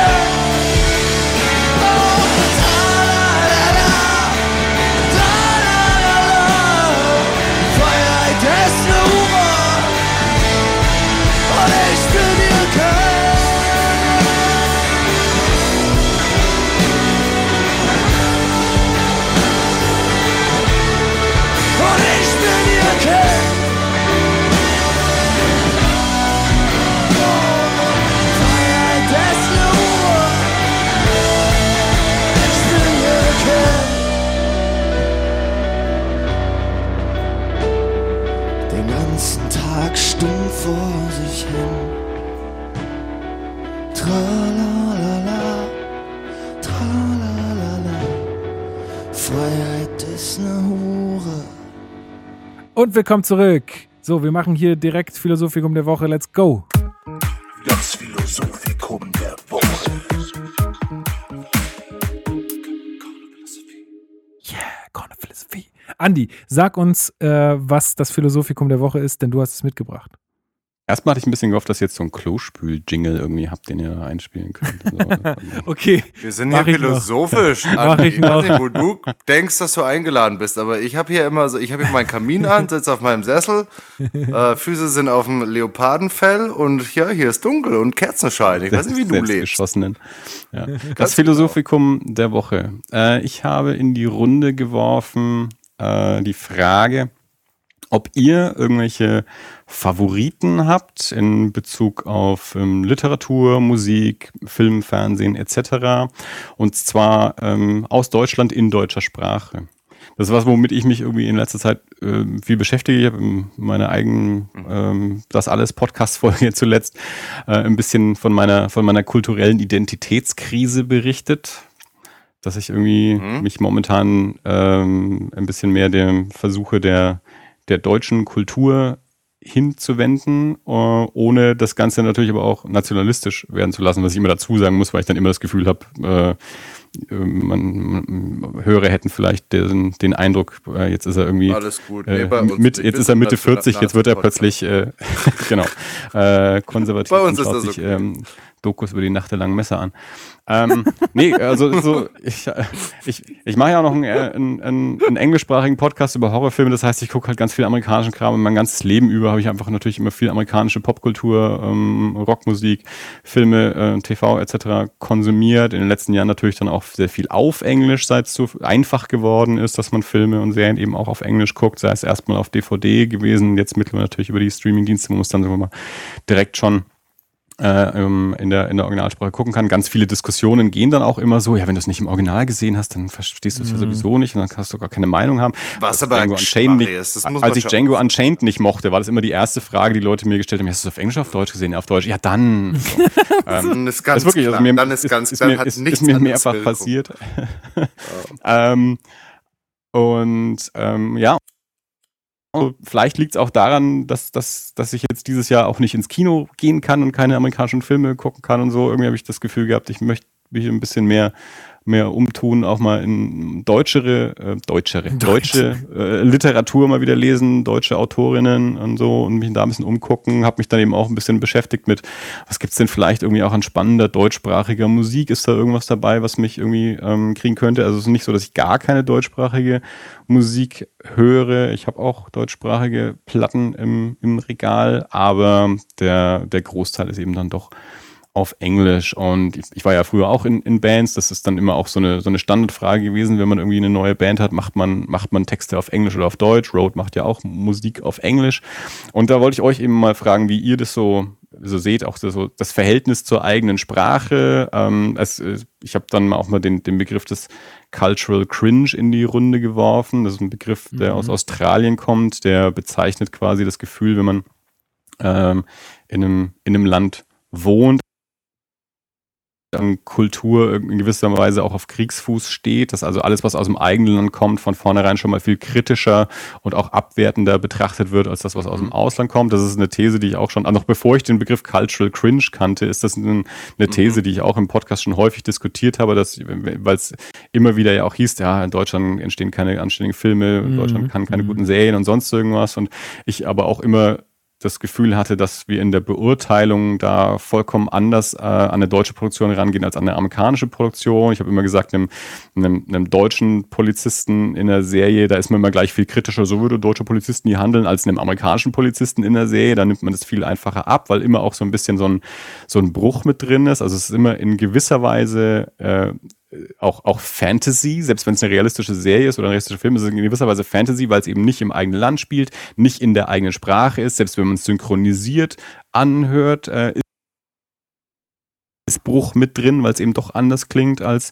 als wenn es auf Deutsch käme und natürlich auch das ganze Setting und alles. Also ähm, und ähm, das sind eben so, so, so Sachen, die mir dann so durch den, durch den Kopf schwirren und auch schon ein bisschen rumgefragt habe und andere Leute gefragt habe, so was, was hab, habt ihr irgendwelche deutschen Lieblingsautoren zum Beispiel? Äh, und ja, das wollte ich ähm, euch auch mal in die, in die Runde werfen, so diesen, diesen Themenblock, da könnt ihr euch jetzt Da mal finde ich spannend, finde ich spannend. Road, fang mal an. Lukas, bist du, na, ich wollte dich gerade so. fragen, bist du ein Cultural Grinch? Weil ich, ich würde jetzt schon, also wie das Andi gerade erklärt hat, würde ich sagen, ich bin schon ziemlich ein Cultural Grinch. Also ich finde das, äh, ich bin da schon Grinch. immer kritisch. Nicht Grinch? Grinch, sondern Cringe. Cringe. Cringe. Ich, ich bin, ich bin gerade bei den Jugendwörtern lernen, aber ich bin erst bei A. Ich bin Ja, also- leider erst bei A. Cringe ist Cringe war in, in den Top 3 der, der Jugendwörter Ja, ich, ich bin, ich bin dran. Also ich habe mich da echt, das ist so meine, mein Corona-Lockdown, einfach so mein, mein Hobby, habe ich mir gedacht, äh, einfach ein bisschen die Jugendbegriffe wieder lernen. Genau. Aber was ich eigentlich sagen wollte, Cultural Cringe. Cringe. Genau. Ähm, genau. Ähm, ich finde aber nicht, also ich habe mich das schon auch schon sehr oft gefragt. Eben, Andi, wie du gesagt hast, ich singe auch auf Englisch und ich schreibe Lieder und, und im Endeffekt Lyrik auf Englisch. Und trotzdem, und ich hinterfrage mich das oft, aber ich finde voll oft deutsche Serien einfach scheiße. Einfach scheiße gemacht. Und der, der unrealistische Polizist in der deutschen Serie ist einfach irgendwie sch- komischer dargestellt als der unrealistische Polizist in der, im, in der amerikanischen Serie. Aber Was ist sagst nur, du? weil du, weil du, weil du mehr, mehr das ist Bezug, ein Angriff. mehr Bezug äh, dazu hast, äh, jetzt äh, Überhaupt nicht. lebst. Schau dir mal den Tatort an, da laufen Leute, ständig irgendwie Leute in irgendwelchen Mänteln drum. Das sind doch keine Polizisten. Polizisten sind die Leute, die dich irgendwie nachts anhalten und fragen, ob du getrunken hast. Du sagst, naja, schon. Und, aber das sind doch, das ist, das ist voll weit weg von, von realistischen Sachen und irgendwie. Und ähm, so amerikanische, ich meine, die sind immer ein bisschen dirtier schon gewesen. Ich glaube, man ist, ich glaube, meine Erfahrung ist halt, dass die so sind, die Deutschen aber nicht. Tja, Deswegen kaufe ich denen das nicht ab.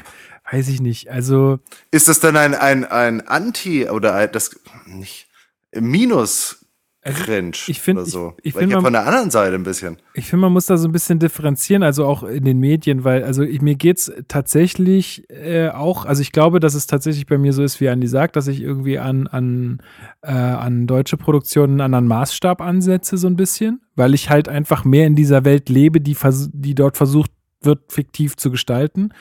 Ähm, aber äh, zum Beispiel in der Literatur, also ich habe so ein paar äh, Thriller gelesen von, oh, der Name Was fällt mir nicht ein. Nee, nee, nee. Ja, habe ich auch einen Hast aber auch gelesen. gelesen. Habe ich einen gelesen, aber ich meinte jetzt eine andere. Ähm, so eine Österreicherin. Ähm, auf jeden Fall, Österreich ist ja jetzt auch ein Land, was relativ nah ist, war man schon öfter mal da, ne? ist jetzt auch nicht so weit weg von unserer Kultur. Ähm, und ähm, ich habe festgestellt, dass äh, dadurch, dass das auch auf der Sprache geschrieben wurde und nicht noch immer übersetzt wurde oder so und es halt in einem äh, Raum spielt, den ich halt sehr gut kenne, ich das halt nochmal sehr, sehr viel glaubhafter finde im Buch, als wenn ich jetzt irgendwie ähm, was auf Eng also was eigentlich aus dem äh, amerikanischen Raum oder englischen Raum kommt oder aus einem anderen Raum, keine Ahnung, äh, kann ja auch, muss ja nicht unbedingt immer englischsprachig sein. Aber da, da habe ich das halt äh, an, ganz andersrum äh, festgestellt, dass ich das fast glaubhafter finde dann, wenn ich sowas lese, ähm, als dass ich wenn ich sehe. Das ist irgendwie auch nochmal eine andere, also vielleicht einfach ein anderer Sinn, der da angesprochen wird. Ich weiß es nicht, aber das, das ist mir so aufgefallen. Da habe ich mir halt Gedanken darüber gemacht, dass mir das gerade bei diesen Büchern irgendwie total aufgefallen ist, dass ich das irgendwie dem ganzen Buch mehr abnehmen kann oder mich irgendwie mehr involviert fühle, dadurch, dass ich es kenne. Und bei Filmen ist es irgendwie anders rum. Also ich kann es auch verstehen und da müsste man sich mal mit jemandem unterhalten, der so filmemacherisch äh, unterwegs ist. Die sehen ja auch immer anders aus, die Filme. Also liegt es immer nur am Budget, Andi, weißt du da mehr? Also weil amerikanische Filme sehen ja auch ganz anders aus als deutsche Filme. Oft. Außer wenn Netflix sie produziert. Ja, gut. Aber selbst dann, finde ich, sieht man das.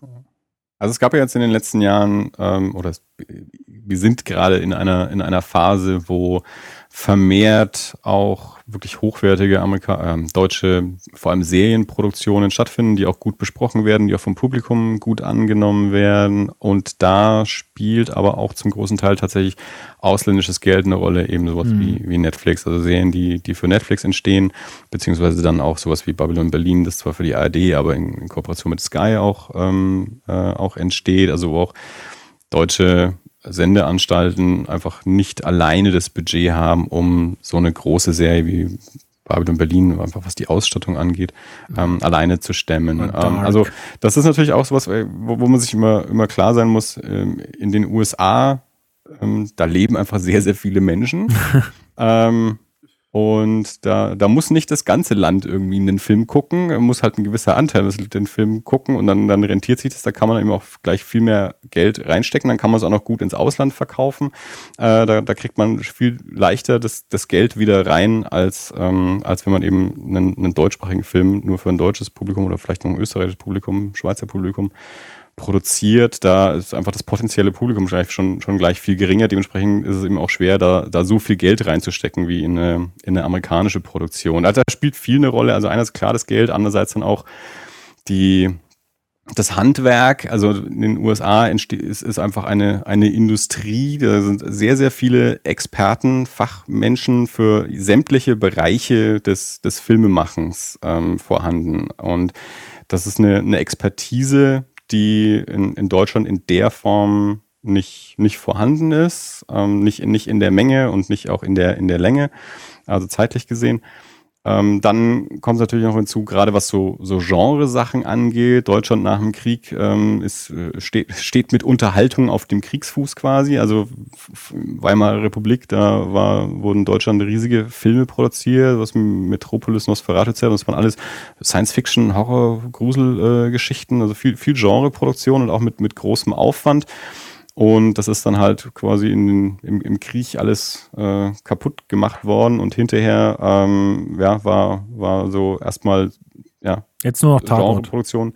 Naja, also es ist so, ja, also Tatort, ja, also, mein, also es, es, war dann halt erstmal viel heile Welt in den 50er Jahren, so viel Heimatfilm. Ähm, mhm.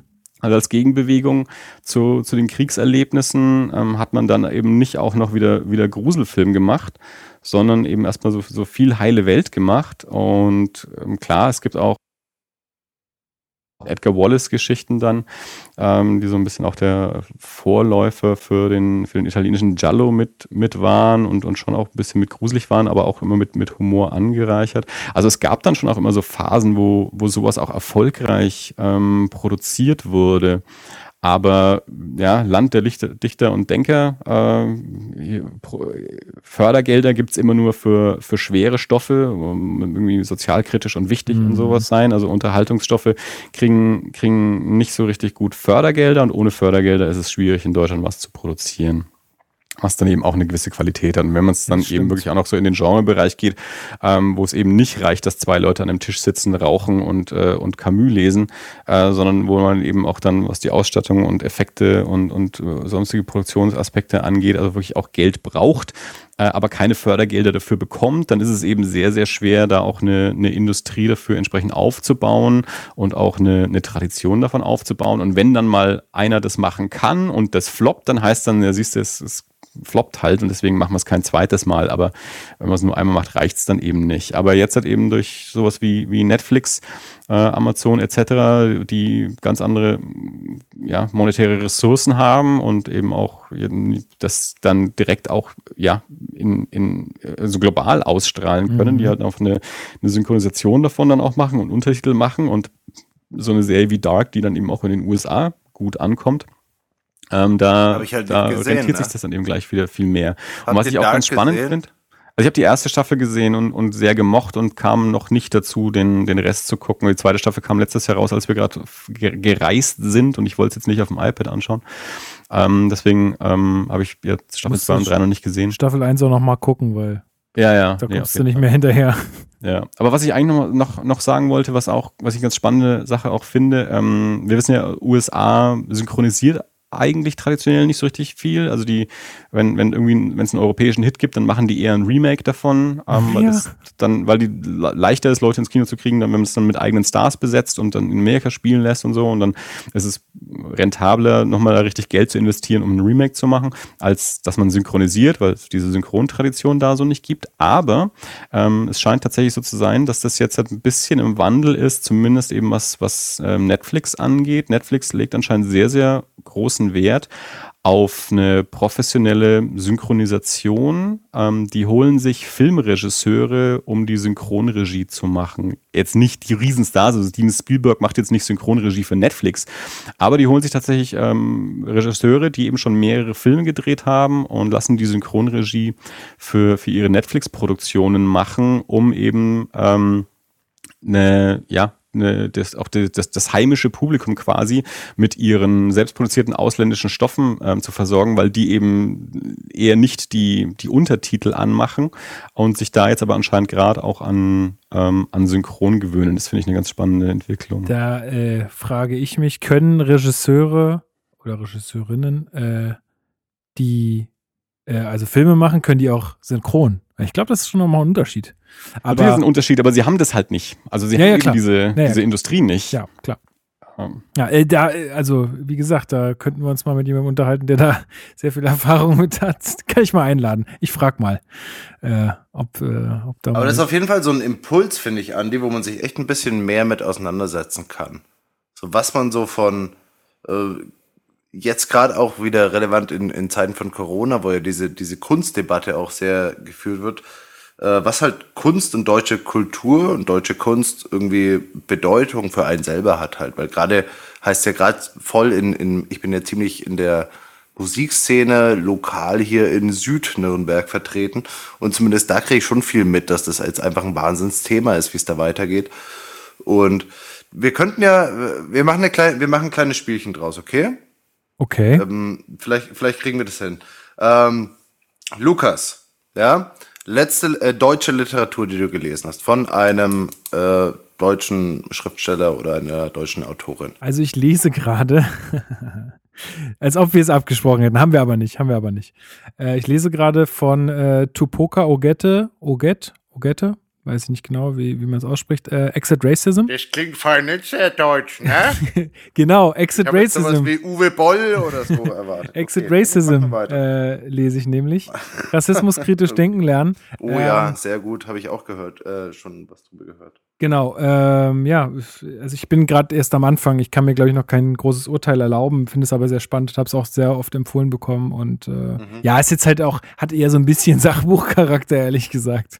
Mhm. Deswegen, äh, ja, also ja, das war das, äh, oder das ist das, was ich gerade lese zumindest. Okay, Andi, dein letztes, äh, dein letztes deutsches literarisches Kulturgut.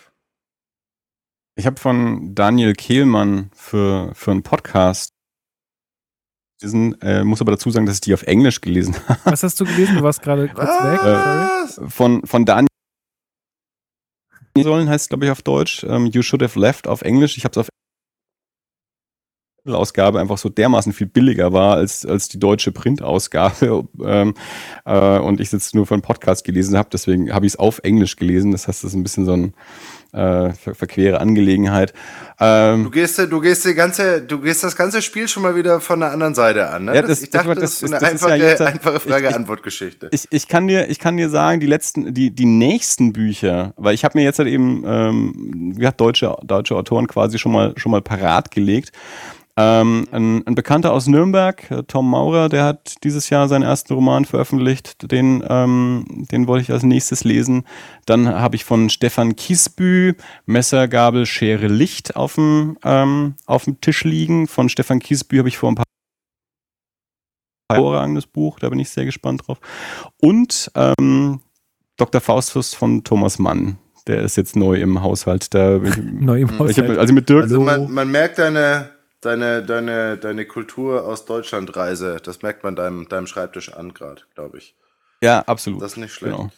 Okay, letzter, äh, Lukas, letzter, letzter deutscher Popsong, der dich so richtig umgehauen hat. Oder Punk-Song oder so. Ähm, Letzter Song. True Romance von Song? den Ärzten. Mhm. War das das aus, der, aus den Nachrichten? Habt ihr äh, wahrscheinlich, also habt ihr das neue Ärztealbum schon gehört? Weil, also das ist zum Beispiel auch was, was, was äh, so mein, auch mein Ding ist, was, wo ich Deutsch höre, auch viel. und zwar, Mhm. äh, also weil, ja, äh, und die haben ja ein neues Album veröffentlicht, finde ich ganz großartig, by the way. Ähm, also wirklich einfach mal wieder ein richtig gutes Ärztealbum. Ich glaube, bei mir hat es irgendwie aufgehört. Boah, ich weiß gar nicht, bei welchem Album das genau war. Ähm, ich glaube, das war in dieser Plüschhülle. Ich weiß gar nicht, wie der, wie der Titel ist. Aber ich habe auf jeden Fall die letzten Ärzte, also bestimmt die letzten drei, vier Ärztealben nicht mehr so richtig gehört, ernst genommen, mich nicht drauf gefreut, irgendwie so. Und jetzt Oh hatten. Okay. äh, Jetzt haben sie nach acht Jahren mal wieder was rausgebracht und hatte, ähm, haben halt irgendwie mal so ein paar Songs veröffentlicht davor und die fand ich schon cool. Und jetzt das ganze Album ist auch toll. Also, ähm, das ist sowas, äh, was, äh, was ich auf Deutsch Okay, auf jeden Andi, Fall höre. dein letzter deutscher Hit? Was hat dich Ähm, umgehauen? Was hat dich umgehauen? Recht Silbermond von und Freiheit. 2007 war. Max Rabe hat letztes Jahr ein MTV Unplugged gemacht und ich habe da letztes Jahr, die haben da auch vorab ähm, drei Videos veröffentlicht, ähm, eins mit Sammy Deluxe, eins mit Ach. Lea und eins mit Namika und die drei Lieder habe ich sehr, sehr häufig gehört letztes Jahr und auch jetzt ähm, neulich mal wieder ein bisschen. Lustig, das muss ich auch mal, äh, muss ich auch mal reinhören. Den fand ich irgendwie damals ganz lustig irgendwie. Äh, was ich auch, auch noch halt, also was, was mir auch immer noch so einen krassen Bezug zu deutscher Sprache gibt, ist halt Deutschrap, ne? Also Deutschrap ist halt Das ist so, das Einzige, was mir dann eingefallen, auch als ich okay. das auch gefragt habe mit, mit deutschsprachiger Musik und so. Also Deutschrap und, und natürlich dann auch Schlager und Volksmusik ist natürlich ganz, ganz groß. Aber wenn man jetzt mal sich Musikgenres hernimmt, wo es auch entsprechende amerikanische erfolgreiche Äquivalente gibt, scheint mir auch Deutschrap eigentlich das Einzige zu sein, das so richtig groß ist in Deutschland. Ja, Weil jetzt voll. sowas wie Deutschpunk oder so gibt's natürlich, ist klar. Und da gibt's auch erfolgreiche Bands und so. Aber als, als Genre wirklich so groß, dass es vielleicht sogar teilweise größer ist als, als die amerikanischen Vorbilder, ist, glaube ich, auch Deutschrap das Einzige. interessanter Gedanke mal dazu. Und zwar habe ich nämlich eine Doku letztens gesehen über die Anfänge von, äh, von Deutschland, äh, von, Anfänge von Deutschland, Anfänge von Deutschrap Es war Deutschland. einmal ein Hitler. Ähm, und zwar waren da die ganzen Leute Torch und so, also mit denen es wirklich angefangen hat, die halt wirklich die ersten waren, die mal auf Deutsch gerappt haben irgendwo. Ist Und diese Vorhang auf Doku auf Netflix? ich glaube auch, ja, ja, Vorhang auf heißt die, genau. Ja. Äh, es ist eigentlich, eher sind es nur Gespräche so mit diesen Leuten, also da ist sonst nichts, äh, aber fand ich irgendwie trotzdem ganz, ähm, ganz witzig irgendwie, wer da alles so dabei ist. Ähm, und wenn man sich das mal anhört von ganz, ähm, von ganz früher, das war halt auch noch so wie, keine Ahnung, deutsche Filme vor 15 Jahren waren. So war, so war Deutschrap halt ganz am Anfang auch. Irgendwie, also ich könnte mir vorstellen, vielleicht, dass, und die deutschen Produktionen, das haben wir ja gerade schon ein bisschen rausgestellt, werden ja auch gerade besser. Klar, kommt da auch Geld aus dem Ausland. Ähm, aber das ist ja vielleicht bei der Musik auch so teilweise. Ähm, und heutzutage ist ja Deutschrap auch richtig krass. Also ist ja einfach krass groß, auch in Deutschland. Vielleicht wird es auch mit dem Mhm. Film so sein. Obwohl es jetzt ja, obwohl der Film jetzt kein, kein neues Genre ist wie, wie Deutschrap damals, aber vielleicht kommt es ja, vielleicht braucht es auch einfach noch eine Zeit, äh, um richtig anzukommen. Jetzt ist natürlich so ein Capital Bra-Hit äh, ja, zu Hause bitte. leichter zu Oh. produzieren. Aber das ist auch kein ähm, Deutschrap, Als, oder? Naja, es ist auf Deutsch und irgendwie Oh, ist es nee, Rap und es ist extrem kein erfolgreich. Deutsch, Sorry, das ist kein Deutsch. Ja. Naja. Ja, ich weiß, Aber, was du äh, meinst. Ja, ne? Ja. Also wenn ich, ich habe hier einen Nachbar irgendwie, der ist weiß ich, 16, 17 oder irgendwie sowas, wenn der irgendwie seine, seine Freunde da hat und die Shisha-Party auf dem Balkon machen, dann läuft halt dann da, da Dann, sowas. dann also werden da richtig die äh, Capital Bra das- Hits das- gepumpt. das ist halt das, was die, was die Jugend irgendwie hört. und was Capital Bra, ne? Lelelelele. Ich habe ich hab Capital Bra nie gehört. Ich kenne Capital Bra nur von einer Zehnjährigen, die mir das erzählte, dass das der neueste heiße Scheiß ist. Und das ist zwei Jahre her. Und ich habe darauf nicht gehört und ich bin wahnsinnig geil gefahren im Leben. Ich habe keine Ahnung, was ein Capital Bra ist. Aber Der es macht ist super. Leute. Ich kann es euch echt sagen. Was macht der? Okay. Ähm. Ey, da, da habe ich ein schönes Bild auf Twitter gesehen von, von März, wo drüber stand Kapital Bla. das habe ich sehr gefeiert. Aber gut. und was? Von März. Was, was, was, was? Von März. Von dem Friedrich Merz. Ja. Und da Ah, einfach ist- drüber okay. Kapital. Oh, der ist Bla. aber echt Niveau-Limbo ist das. Wir machen jetzt weiter im, Komm. im Quiz, okay? Komm. Naja, das war schon okay. Okay, Lukas. ähm, Schon okay. letzte deutsche Produktion. Stream, Fernsehen, wenn du sowas noch hast, oder YouTube. Boah, ey, ich erinnere den Namen nicht, aber ich gucke tatsächlich relativ viele deutsche Produktionen in letzter Zeit, weil ja meine Freundin da äh, relativ involviert ist in dieses ganze Filmgeschäft und so weiter. Ähm, Mhm. Gerade in Deutschland, so dass ich da auch die Gelegenheit habe, häufiger mal was zu gucken. Also die letzte, sag Lad ich mich mal, doch mal ein zu so einer Filmvorführung. ja, mache ich ja geb nach so Corona. runden Machen wir, machen wir mal, machen wir mal. Ähm, Das wäre cool. Ich lade dich, wir gehen, dann als Presse rein oder so. Das wird super. Ja. können wir noch, können wir noch Interviews führen. Corner-Philosophie, ich bin, das ist investigative Geschichte hier, was wir hier machen. Ne? Wir Ja, die richtig, also die, die letzte richtig, richtig große Produktion, die ich gesehen habe, war halt Berlin Alexanderplatz, also ähm, Mhm. der Film, äh, der auch einfach, also der auch einfach mega gut gemacht ist. Also da muss man wirklich sagen, dass das äh, klar sieht das anders aus, aber ist ja auch okay, wenn es mal anders aussieht. Also ich finde auch, dass da Mhm. vielleicht, vielleicht viel Gewohnheit auch mit reinspielt, dass man so äh, sozialisiert wurde mit diesem amerikanischen Film und alles muss aussehen wie Star Wars und wenn es nicht so aussieht, Mhm. dann ist blöd. So, ne? Also man kann sich auch mal auf andere Dinge einlassen und äh, gucken, also Okay. schauen, wie das funktioniert. Also das, den fand ich äh, Das war der Film, den wir besprochen haben, ne? Berlin, irgendwas, irgendwas. Berliner Was Alexanderplatz, naja, besprochen. Ich Genau. habe hab ihn halt schon mal erwähnt, ja. Du hast mir, mich gefragt, ob ich ihn gesehen habe. Ich habe gesagt, nein. Du hast gesagt, schaust ihn dir bitte an. Ich habe gesagt, ja. Und hast Noch nicht gemacht. Naja, hast ja noch Nee, Zeit. Aber kommt noch. Ja, genau. Ähm, Andi, Stream, Fernsehen. Nachdem Hast du noch einen ja- Fernseher? Schaust du Fernsehen? Ja. Ja. Wa- Was schaut man da wann? Nachdem ich jetzt ja. Das passt äh, gar nicht zu meinem Lifestyle. Wenn ich mir das nicht abrufen kann. Ich kann Fernsehen gar nicht nachvollziehen, Nee, also- wie, das, wie man das timet im Leben. Tja, man, man schaltet. Äh, ne, ich habe jetzt natürlich, wie gesagt, also dadurch, dass ich ähm, jetzt mich sowieso konzentriere, so ein bisschen wieder mehr deutsche Sachen zu, zu konsumieren und, und da mal zu gucken, was da so gut ist, eine, sogar eine relativ lange Liste an, an Sachen, die ich zuletzt geguckt habe. Also Filme, deutsche Filme, die ich zuletzt geschaut habe, das Millionenspiel. Kennt ihr den? Mhm, nee. aus den, aus den 70ern, war, war so ein, so, so ein Fernsehklassiker, ähm, ist quasi so ein, so ein Vorläufer von Running Man, geht also darum, dass das ist eine Fernsehshow, die wird von, ähm, von Dieter Thomas Heck moderiert. Es geht darum, dass ein, ein, ein Kandidat vor, vor drei Killern flüchtet. Einer davon ist Dieter Hallervorden, bevor er als, als Komiker richtig groß geworden ist. Und ähm, ja, entweder wird halt umgebracht oder er schafft's und dann gewinnt er eine, Mil- eine Million. Das wurde als Fernsehspiel in den 70er Jahren ähm, ausgestrahlt und war, war ein Riesenerfolg. War, manche Leute haben es auch für, für angeblich für, für wahrgenommen und haben sich dann beworben als, äh, als Jäger oder als ähm, an dem Tag haben wir auch Mogadischu angeschaut, über die Entführung der Landshut, ähm, den TV-Film. Am Tag davor haben wir Bader-Meinhof-Komplex nochmal angeschaut. Ähm, Wow. Vor ein paar Wochen habe ich mir den allerersten Schimanski mal angeschaut, den allerersten Schimanski-Tatort aus Oh, 80ern. ist das gut? Das habe ich mir auch schon mal überlegt, aber ich wusste nicht, Das war richtig großartig. Also ich, Ja. jetzt kommt wieder der blöde aber, Satz aber von mir. nein, ich, Leute, ich, ich meine jetzt so alleine daheim. Funktioniert das?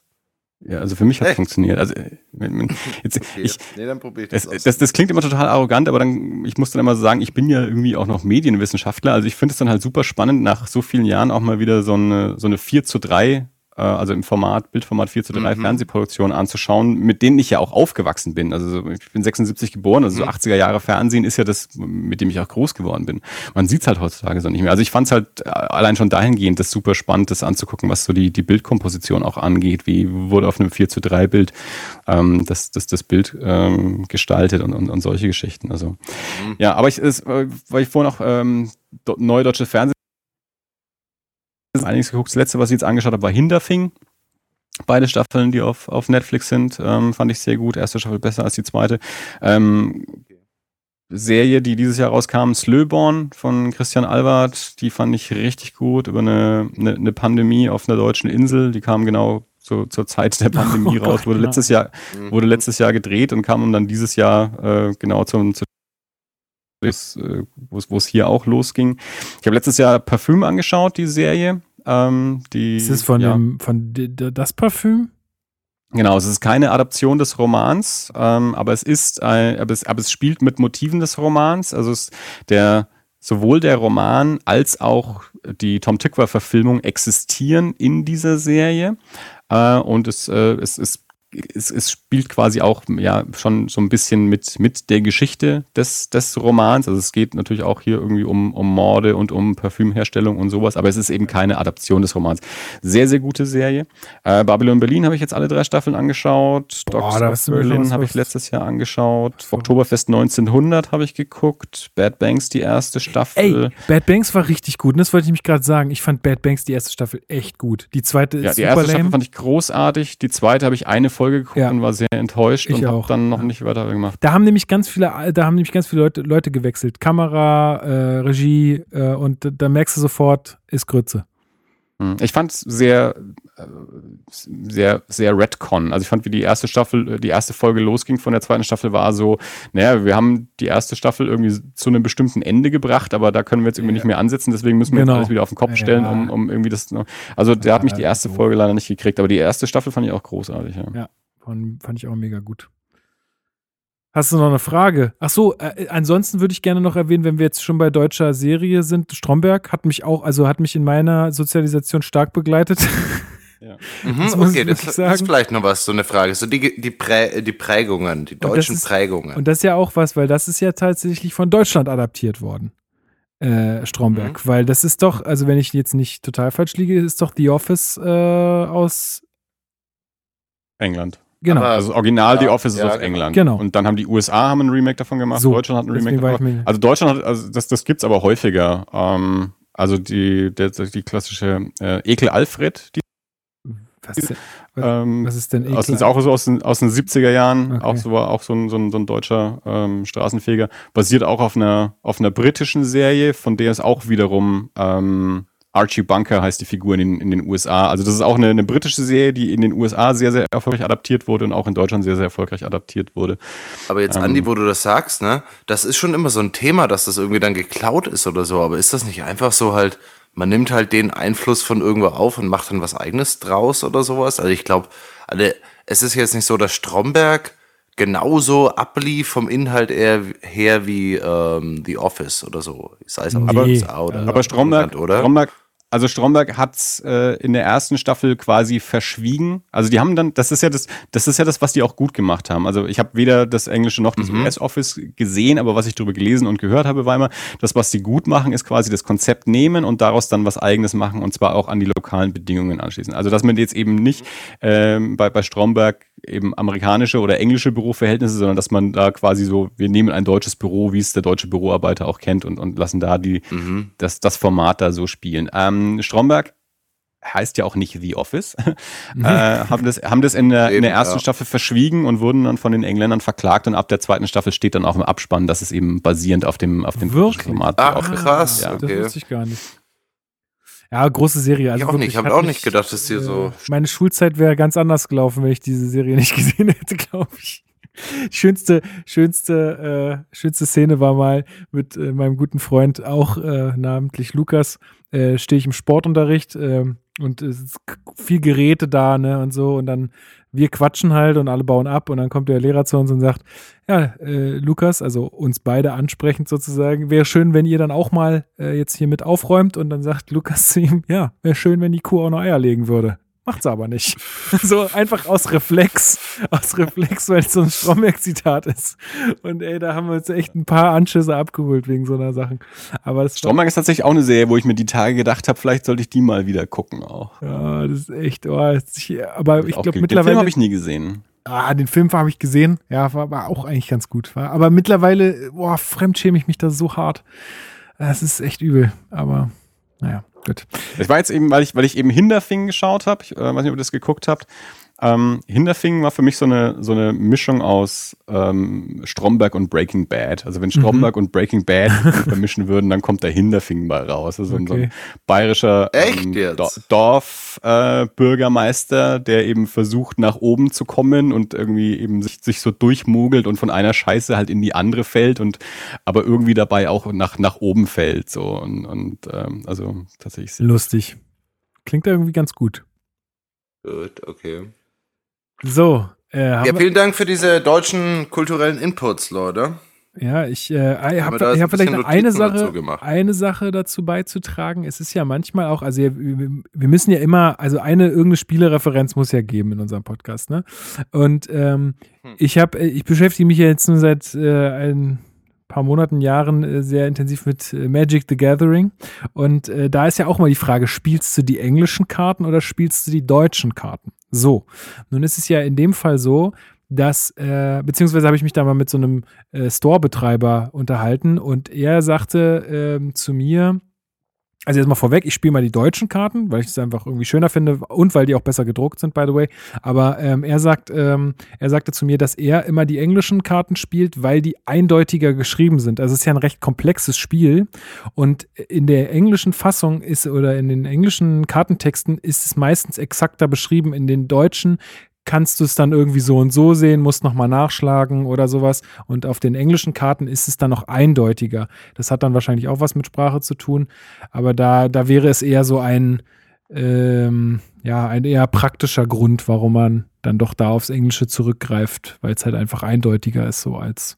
Und das ist auch so eine Sache mit dieser Eindeutigkeit. Das ist ja auch immer so, sagt man ja, also wenn jetzt hier in Deutschland irgendwie so, so Radiosongtexte laufen, äh, wo es dann heißt, ja, äh, keine Ahnung, ich, ich sag's jetzt nicht, aber weiß ich nicht, irgendwelche Sexpraktiken beschrieben werden oder weiß ich nicht, keine Ahnung, wen man jetzt wieder umgebracht hat oder umbringen möchte oder so. Und wenn das alles auf Englisch stattfindet, kein Problem. Kein Problem. Versteht man ja eh nicht. Äh, aber wenn das äh, auf einmal jemand Deut auf Deutsch texten würde, würde das nicht im Radio laufen. Also könnt ihr vergessen. Und das finde ich auch ein bisschen komisch. Also, dass denn auch so, so viel ausgeblendet wird, sobald es auf einer anderen Sprache stattfindet. Finde ich auch interessant, so den Punkt. Mhm. Mhm. Oder geht's denn, also geht's, geht's euch, oder seht ihr das nicht so? Ich finde, keine Ahnung, 50 Cent auf, auf äh, im Radio rauf und runter früher und die Texte, hm, schwierig. Haben wir Andi verloren oder haben wir Nee, Andi- nee, ich bin schon, Gut. bin schon noch da. Ich dachte schon, der war's doch. Nee, jetzt, ähm, ja, äh, hast du, glaube ich, schon recht. Das ist aber auch wieder ein bisschen schwierig zu vergleichen, finde ich. Also so, das ist so, wenn man immer über deutsche Synchronisation spricht und dann heißt es immer, ja, und im Amerikanischen sagen die irgendwie 50 Mal Fuck und im Deutschen sagen sie das dann irgendwie kein einziges Mal und dann denke ich mir, ja, aber gut, vielleicht bedeutet es im Amerikanischen aber auch irgendwie äh, was anderes und man sucht dann eben ein deutsches Äquivalent und die, die Intensität ist vielleicht trotzdem die gleiche oder so und, und ähm, deswegen finde ich es immer ein bisschen schwierig, da so, so, so direkt Vergleiche dann, ähm, dann zu machen. Aber ja, also ich habe es aber auch schon erlebt, irgendwie, ähm, wenn wir jetzt mit zu, zu Dark zum Beispiel zurückgehen, ähm, wo es dann deutsche Sachen anschaust, wo sie, wo sie dann Be Begriffe durch die Gegend werfen, wo du genau weißt, das würden sie im Englischen niemals durchgehen lassen. Also gerade im amerikanischen Fernsehen ist ja, Ja. auch da die, die Regeln sehr, sehr, sehr strikt ähm, und äh, ganz anders als in Deutschland. Also da, da sind wir dann in manchen Bereichen dann doch auch wieder etwas, etwas salopper. Tatsache. Gut, machen wir das Thema damit äh, zu.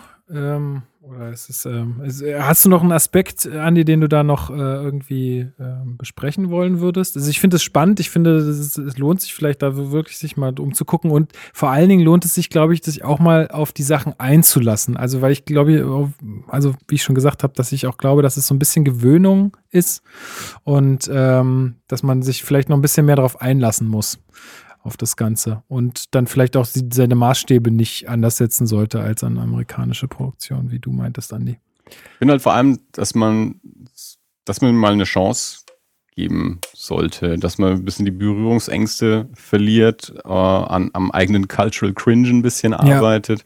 Mhm. Und also als Beispiel zum Beispiel die Serie Dogs of Berlin habe ich letztes Jahr angeschaut. Kritiken waren furchtbar von der Serie, als sie rauskam. Ich fand die Serie sehr unterhaltsam, aber man darf eben nicht damit äh, wieder mit Maßstäben rangehen, dass man sagt, aber so verhält sich die deutsche Polizei nicht, sondern äh, wenn man wenn man sich The Shield angeschaut hat, dann kann man sich auch Dogs of Berlin anschauen.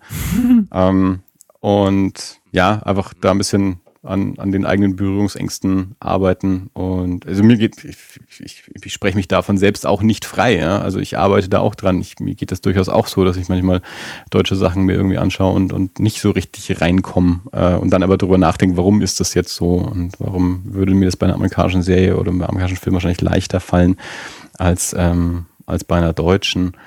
Aber ja, ich finde es ein, ein spannendes Thema und ich, ich habe vor Jahren auch, auch bei Das Alles und so haben wir schon mal eine Folge gemacht zu, zu deutschen Serien, haben irgendwie drei, drei erste Folgen von drei verschiedenen deutschen Serien angeschaut und haben dann drüber gesprochen und immer wieder so dieses Thema, warum kommen aus Deutschland keine ähm, ja, spannenden, erfolgreichen Produktionen, auch gerade im, im Genre und so. Und ich will das immer nicht einsehen. Also ich glaube immer nicht, dass wir nicht die Leute haben. Also ich glaube, dass, dass wir durchaus Leute haben, die das können. Äh, ich frage mich dann immer, woran liegt es denn dann? Warum, warum gibt es keine Investitionen? Warum wird da kein Geld rein? Warum wird immer nur Till Schweiger? Und Ja. das ist ja auch Unterhaltungskino. Ähm, Ja. Der wird halt immer gefördert, weil sie sicher, da sicher sein können, dass das Geld auch wieder reinkriegen. Ähm, aber ich, ich glaube auch, ist das dass der Sinn der Förderung? passiert. Also ich meine, Naja, sagen wir so, was Sinn der Förderung, aber sie, ähm, also, ja, also sie so, so ein bisschen äh, was rauskriegen wollen sie dann halt schon auch wieder, Ja, damit ja. sie wieder was fördern können. Also es hat sich ja vor ein paar Jahren die, die Genrenale gegründet, so, so ein kleines Nebenfestival neben der, neben der Berlinale, die sich eben explizit für, mit, mit deutschem Genre beschäftigt. Also so ein, ähm, ja, eine Vereinigung quasi von, von Filmemachenden, ähm, die, die versuchen, deutsches Genre-Kino auch irgendwie ein bisschen nach vorne zu bringen. Das finde ich mitzuverfolgen, auch was da passiert. Und ähm, ich denke auch, dass da in den, dass ich, dass da auch ein, eine, eine Entwicklung auch da ist. Also das, äh, aber eben auch langsam, die langsam voranschreitet. Ja. Aber fände ich auf jeden Fall auch gut. Ey, ey, ich hätte noch ein letztes Thema für heute. Ähm, ich weiß noch nicht, in Mhm. welchen Raum wir dafür gehen sollen, ehrlich gesagt. Bin mir gerade so ein bisschen unschlüssig. Aber ich glaube, Pass auf, wir hören, wir hören kurz eine Musik und dann machen Let's wir go. das. Super. Dann wissen Hast du- hast du eine? Haben wir, haben wir eine, ich habe eine Musik und zwar ähm, in dem folgenden Song geht es darum, dass wenn man unter der Dusche steht manchmal, das kennt man ja, man steht unter der Dusche und versucht sich das Shampoo in die Hand zu machen und dann trifft man die Hand nicht. Ich weiß nicht, ob ihr das Phänomen auch kennt, aber The Black Elephant Band hat ein Lied darüber gemacht auf dem neuen Album A Masterpiece of Indecision und das hören wir jetzt. Vielen Dank. I was standing in the shower, filled with maddening frustration. Because for about half an hour, I was busy with operation. Squeezing the bottle of shampoo, shaking it and all the things you do. When it's reluctant to leave its womb and turn into a cleansing foam. That morning gravity was my enemy. I couldn't understand till the shampoo missed my hand for the first time. I whispered fuck, but thought alright, fine. Just try again. I was standing in the shower, filled with maddening frustration. Because for about half an hour, I was busy with operation. Squeezing the bottle of shampoo, shaking it and all the things you do. And it's reluctant to leave its room and turn into a cleansing foam.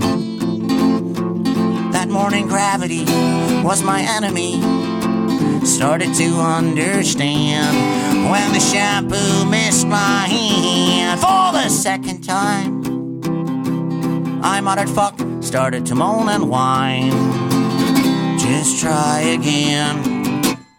I was standing in the shower, filled with maddening frustration. Because for about half an hour, I was busy with operation. Squeezing the bottle of shampoo, shaking it and all the things you do. When it's reluctant to leave its room and turn into a cleansing foam. That morning gravity was my enemy. Finally could understand when the shampoo missed my hand for the third time. I cried out, fuck, started to lose my mind. Just try again.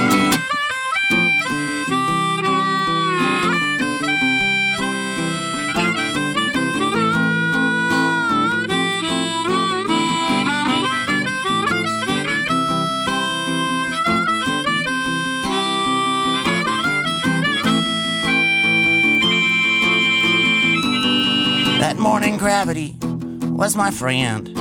When the shampoo found my hand, that morning gravity was my friend. When the shampoo found my hand, that morning gravity was my friend. When the shampoo found my hand, that morning gravity was my friend. When the shampoo found my hand. So, ey, schöner Songroad, Wahnsinn. Ich, ich freue mich immer, wenn du, wenn du Sachen hier aussuchst. Das ist immer schön. Und äh, Gerne. vom Danke an die Black Elephant Band. absolut, absolut.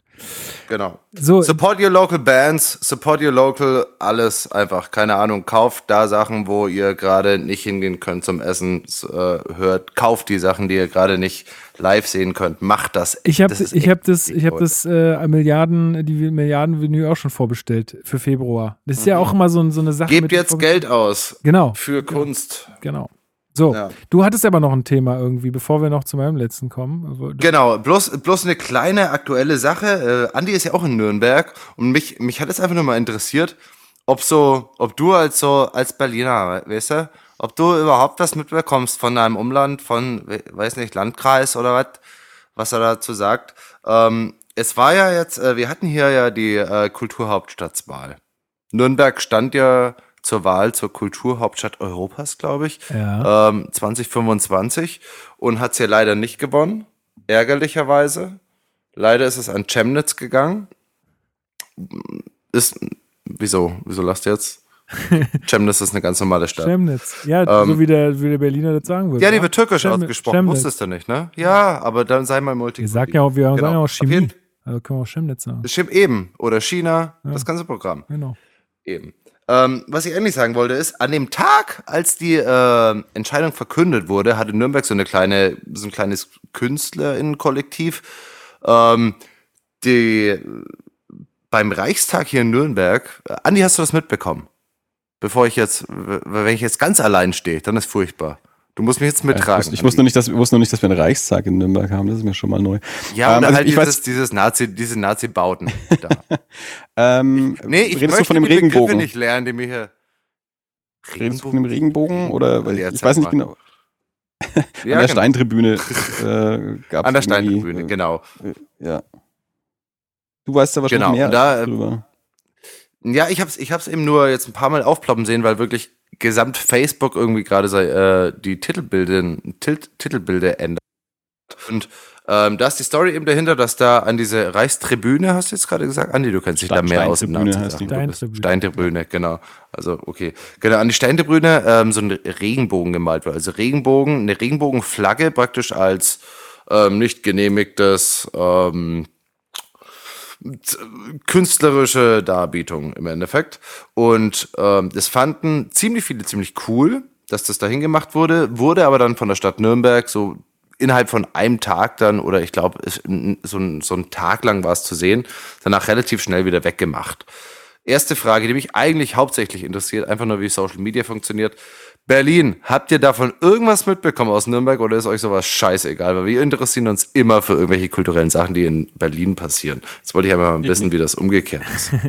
Ich habe Sehr keine gut. Ahnung, wovon du da redest. Du hast keine Ahnung. Echt nicht? Nee, auf keinen Fall. Alter, wie, was, ey, ganz ehrlich, ihr da mit eurem Söder da unten, das ist doch. Wir hatten es schon ein bisschen im Vorgespräch. Du bist jetzt gerade mal so ein paar Jährchen weg, ne? Und dann ist hier gleich die dicke Berliner Hose wieder am Start, weißt du? Das ist so, nee, das ist so Klischee. Lukas, da fülle ich gar nicht jetzt auf. Da fülle ich gar nicht auf. Andi, du machst den Rest jetzt allein. Ich habe da neulich mit, mit Lukas auch schon wieder gesprochen, das ist auch so, äh, so in dem Bereich me- meine kulturelle Identitätskrise, dass immer alles aus Berlin ist und dann heißt es Babylon Berlin und Dogs of Berlin und Berlin Alexanderplatz. Also, Wirklich, ich der, das so Also der, der B- Berlin Schon, ist auf jeden ne? Fall sehr, Schon, sehr ne? überrepräsentiert. Äh, und also die, die haben jedenfalls keine Schwierigkeiten damit, sich selbst in, in deutschen Medien wiederzufinden, weil die sind überall. Ähm, Was aber auch ein bisschen nervt. Immer so. Weil die kommen mich auch alle auch. her dann. Da- die kommen ja auch alle her. Ich, ich, Siehst du? ich besitze Da kein, ich kommt der besitze Lukas kein gar nicht aus seiner, aus seiner. Ich besitze Der kein da Kraftclub-Album. Also der- Ihr müsst alle, also ich, ich, verzögert, sag mal, nein, Andi? ich, ich bestimme Was jetzt ist denn da hier, los? ich bestimme jetzt hier, wer hier redet. So, Andi, du darfst reden. Werf mal den Ball zu. Werf mal den Ball zu. Andi, du darfst reden. Ich wollte nur sagen, ich besitze kein Kraftclub-Album, als, aber als die damals rausgekommen sind mit Ich will nicht nach Berlin, äh, haben sie mir aus dem Herzen gesprochen. Und ich seitdem sage ich auch immer, ich halte es ja mit Kraftclub. Sehr gut, jetzt, Leute, jetzt darfst du reden.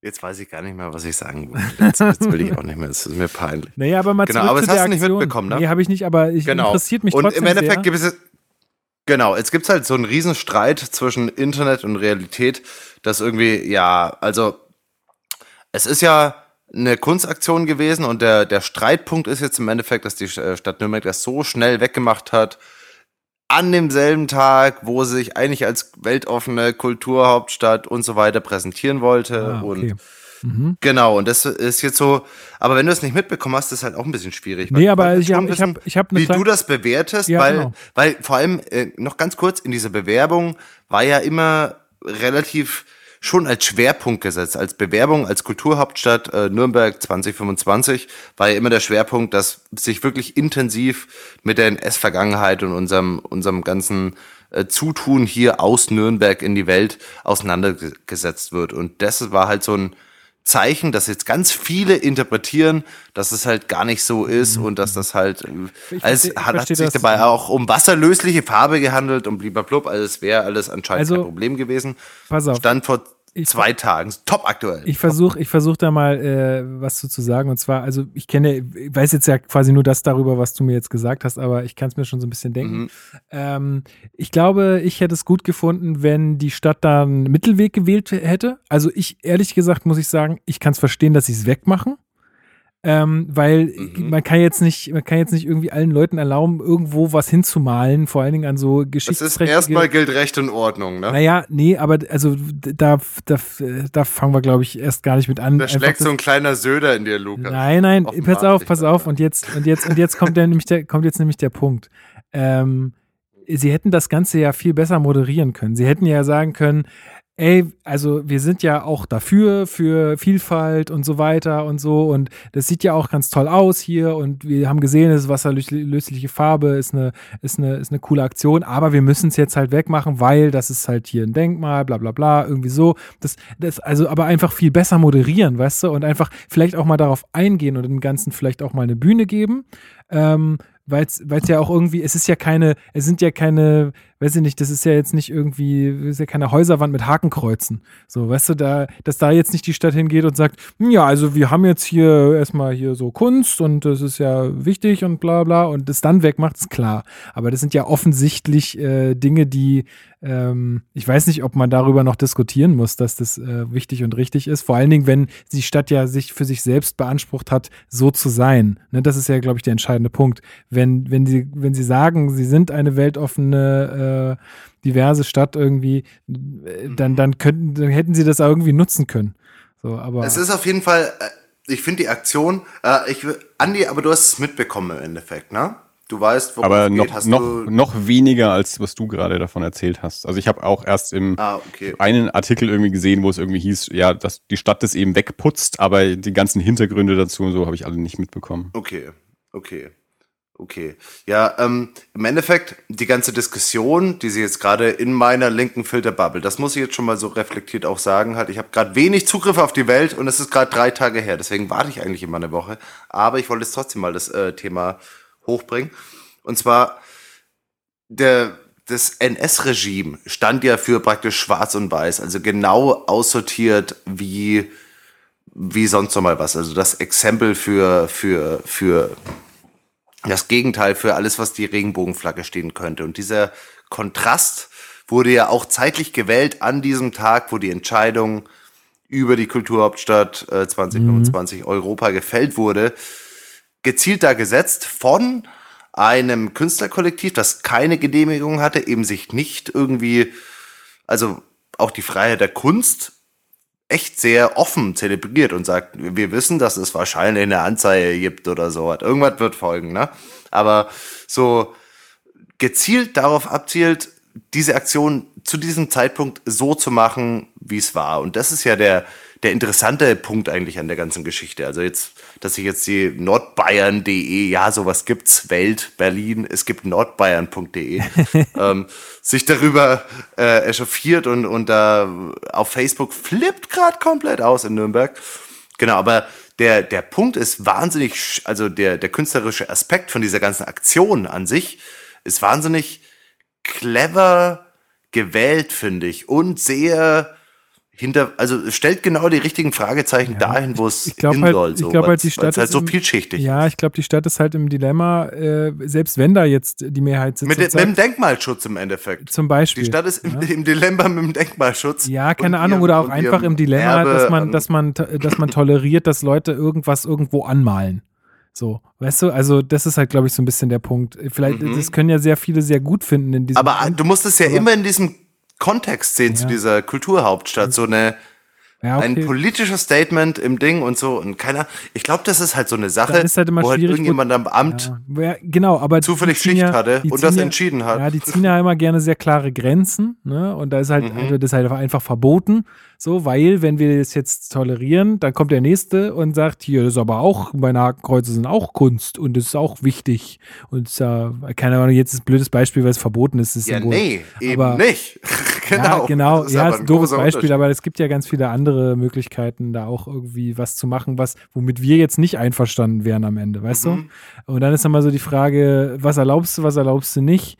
Ähm, Ja, schwierig. Das ist schon richtig. aber also, Aber darauf will ich gar nicht hinaus, sondern einfach auf den Aspekt des, wie bewertest du oder betrachtest du dieses künstlerische Bild, das du jetzt im, im, im Museum siehst, von dieser Aktion? Ich finde, ich, Weil das finde ich sehr gut. ich finde, es ist eine, also, Also- ich muss mir das mal angucken. Ähm, ich gucke mir das im Nachgang mal an. Mhm. Äh, Wird es ja wahrscheinlich Fotos geben. Ähm, und, genau, ich schicke dir da mal was. Äh, ja, mach doch Nach mal. Berlin. Beziehungsweise, ey, mach doch mal, pass auf, mach unser Damit Folgenbild ihr auch mal was habt. Mach unser Folgenbild draus. Ja? Ja? Ja, okay. Das ist doch mach super. Dann haben wir das nämlich auch gleich, weil das ist doch vielleicht auch der Punkt. Äh, es, sind, es sind ja auch Fotos entstanden und das bleibt ja. Weißt Mhm. du, und wenn das jetzt geteilt wird, dann muss, dann, ja, okay, die Stadt hat es schnell weggemacht, aber sind wir jetzt alle sauer auf die Stadt oder machen wir jetzt was draus? Dann erhalten wir das erstmal. So ist es. Genau. Genau. Top. Es gibt natürlich auch dann wieder andere Stimmen. Ganz kurz, um noch mal so einen, so einen Twist hinten reinzufügen, den ich auch ganz interessant finde, ist, das ist ja ein Denkmal, das für die Opfer des Faschismus gebaut wurde. Also erhalten wird im Endeffekt. Also das ist ja ein Gedenken an die Verbrechen des NS-Regimes und äh, also ein Gedenken an die Opfer und erinnert an die Verbrechen. Also es ist ja schon sehr motiviert dargelassen. Also man will ja damit, man hat ja so ein Ziel im Endeffekt. Und mich würde interessieren, wie so die, also das ist jetzt so die letzten Sachen, die ich in meiner kleinen Filterbubble äh, gelesen habe. Ich glaube auch unter dem Bild, das ich dir schick von Ben Heinrich, der hat das selber geschossen da. Ähm, und in den seinen Kommentaren stand dann eben so dieser Einwand, was sagen denn oder was sagt denn die Opfer-Community eigentlich dazu? Weil ich finde es gerade wahnsinnig interessant, dass sich links äh, so meine linke Filterbubble wieder überschlägt an Meinung und so. Es ist ja ein Denkmal für die Opfer des Faschismus. Und was sagen jetzt die Opfer des Faschismus dazu, dass dieses Denkmal, also weißt du, was ich meine? Ja, ja, ja. Und was sagen sie? Genau, also gibt's, also habe ich noch nichts gefunden. Okay. Ja, Habe ich noch nichts gefunden, aber die Perspektive fand ich interessant. Aber das ist immer der Unterschied, wenn man aktuell gerade im Thema ist und nicht eine Woche wartet, weil dann gibt's ja Ergebnisse. Aber dann informier dich doch noch ein bisschen und in zwei Wochen, wenn unser nächster regelmäßiger, sehr strukturierter Podcast rauskommt, dann ähm, Mhm. kannst du ja da nochmal von berichten. Aber ich finde es gut, wenn wir es jetzt einfach als Folgentitel nehmen. Dann haben wir es nämlich auch gleich Mhm. noch ein bisschen verteilt. Ist doch schön. Ist doch gut. Supi. Okay, ey, ich glaube, wir machen, ich, ma- ich glaube, wir machen jetzt hier für heute Schluss. Ich glaube, wir, äh, wir machen einfach ein Thema, das ist äh, zeitlos, das können wir auch im nächsten Podcast noch besprechen. Ich glaube, wir machen jetzt hier einfach äh, den Podcast zu. Was haltet ihr davon? Können wir machen. Okay. Können wir machen. Nicht, nicht so, Wenn dass ich Andi nicht, sagt, gerne, machen, dann- nicht mehr gerne mit euch rede, aber ich bin hier auch direkt Also ich würde, ich, ich, ich bin noch fit halt. Also es ist Lockdown, Corona. Es ist wie viel Uhr? Halb neun. Also meine Abendplanung hält sich in Grenzen, aber ich weiß nicht, wie das bei euch Meine Abendplanung ist äh, Podcast-Folge schneiden, damit die möglichst schnell rauskommt. Damit wir hier aufgrund Deswegen hält sich meine Abendplanung in Grenzen, siehst du? Das ist eine, Abend, äh, eine Aufgabenteilung. Ich mache das Titelbildchen. Genau. Siehst du? So ist es. Du machst das Mhm. Super. Ey, äh, Andi, schön, dass du mal wieder hier am Start warst. Wir hören uns dann in vier Jahren wieder zur nächsten Vielen US-Bar. Dank für die Einladung. Ja, ich mache mir schon mal, ich mach mir schon mal einen. Termin. Ich, äh, ich trage mir das schon mal in den Kalender ein. Sehr gut, sehr gut, sollten wir tun für in vier Genau. Jahren. Obwohl, manchmal geht es ja. Ja. vielleicht auch schneller. Oder ist es immer in vier Jahren eigentlich? Oder gibt es da auch irgendwie äh, so Mechanismen, die das auch verfrühen können? Ähm, weil, ja, also so, Ich glaube schon, damit es wollte gibt man immer irgendwelche Umstände, unter denen raushauen. Neuwahlen äh, stattfinden können. Aber Mord. unter normalen Umständen. aber ist da nicht der Vize dann auch dafür da irgendwie? Naja. Ja, da rückt dann erstmal der Vize nach. Ähm, aber ich bin mir nicht sicher, ob der dann die Amtsperiode zu Ende macht oder ob dann da auch irgendwie Neuwahlen stattfinden und Da der gibt's, das nur da gibt's vorübergehend auch so eine Serie, Designated Survivor auf Netflix. Gott, ja. Die ist der Wahnsinn. Zieht euch das rein, das gibt alle Antworten eigentlich auf die Hast Geschichte. die Zumindest die erste Andi? Staffel, die zweite ist Quatsch. Äh, nee, habe ich nicht. Ja, ich habe die erste auch gesehen. Ich fand es auch irgendwie ganz geil, weil diese Serie ist so geil. Ich habe glaub, ich habe es auch ist schon so mal hier gesagt. übertrieben hart. Es ist, es ist einfach dieser, es wird ja quasi, also dieser Präsident, der da zum Präsidenten wird, wird ja dann irgendwie die ganze Zeit begleitet und du hast das Gefühl, jeden Tag geht die Welt dann da. Es ist einfach immer Ja, was los. Und er Jeden- kriegt's immer irgendwie hin halt. genau, ne? es ist so geil. jeden Tag einfach, jeden, jeden Tag eine Vollkatastrophe, die er jetzt wieder lösen will. Ja, Es ist so das Hammer. ist ja auf, auf globaler Ebene. ja, Ja, genau, das ist mit Jack Bauer. genau. Ja, Jack eben. Bauer Also der Da, kann, da geht halt jeden Tag die Welt unter. Das ist Genau. in Jack Bauers Welt so. Ob Ja, er. Präsident Das ist, ist oder sein Alltag. bei Halt. der CTU, dann, ja. Genau. okay. Genau, Andi, vielen Dank, dass du dabei warst. Ich fand's echt voll schön, mit dir den Podcast zu machen. Das war echt mega interessant. Gerne wieder. Das muss auch nicht erst in vier Jahren sein. Nein, ach, geil, das Zum war, Podcast voll kriegt gut. man mich immer. Nee, fand ich, war doch ein Gag. Das machen wir, machen wir alsbald wieder. Ich wollte mich nur anbiedern. Nee, klar, nee, ey, das ist kein Anbiedern, das ist, äh, Das ist alles gut. Cool. Ähm, dann machen wir hier für heute Schluss. Schreibt uns gerne, was ihr äh, möchtet. Wir lesen es vielleicht und äh, gehen vielleicht in der nächsten Folge darauf ein. Ähm, freuen uns aber immer, wenn äh, wir von euch hören. Ähm, und ja, damit äh, gebe ich zurück äh, ins Studio und sage Tschüss. Zu Frau Merkel, ne? Wieder hören. Servus.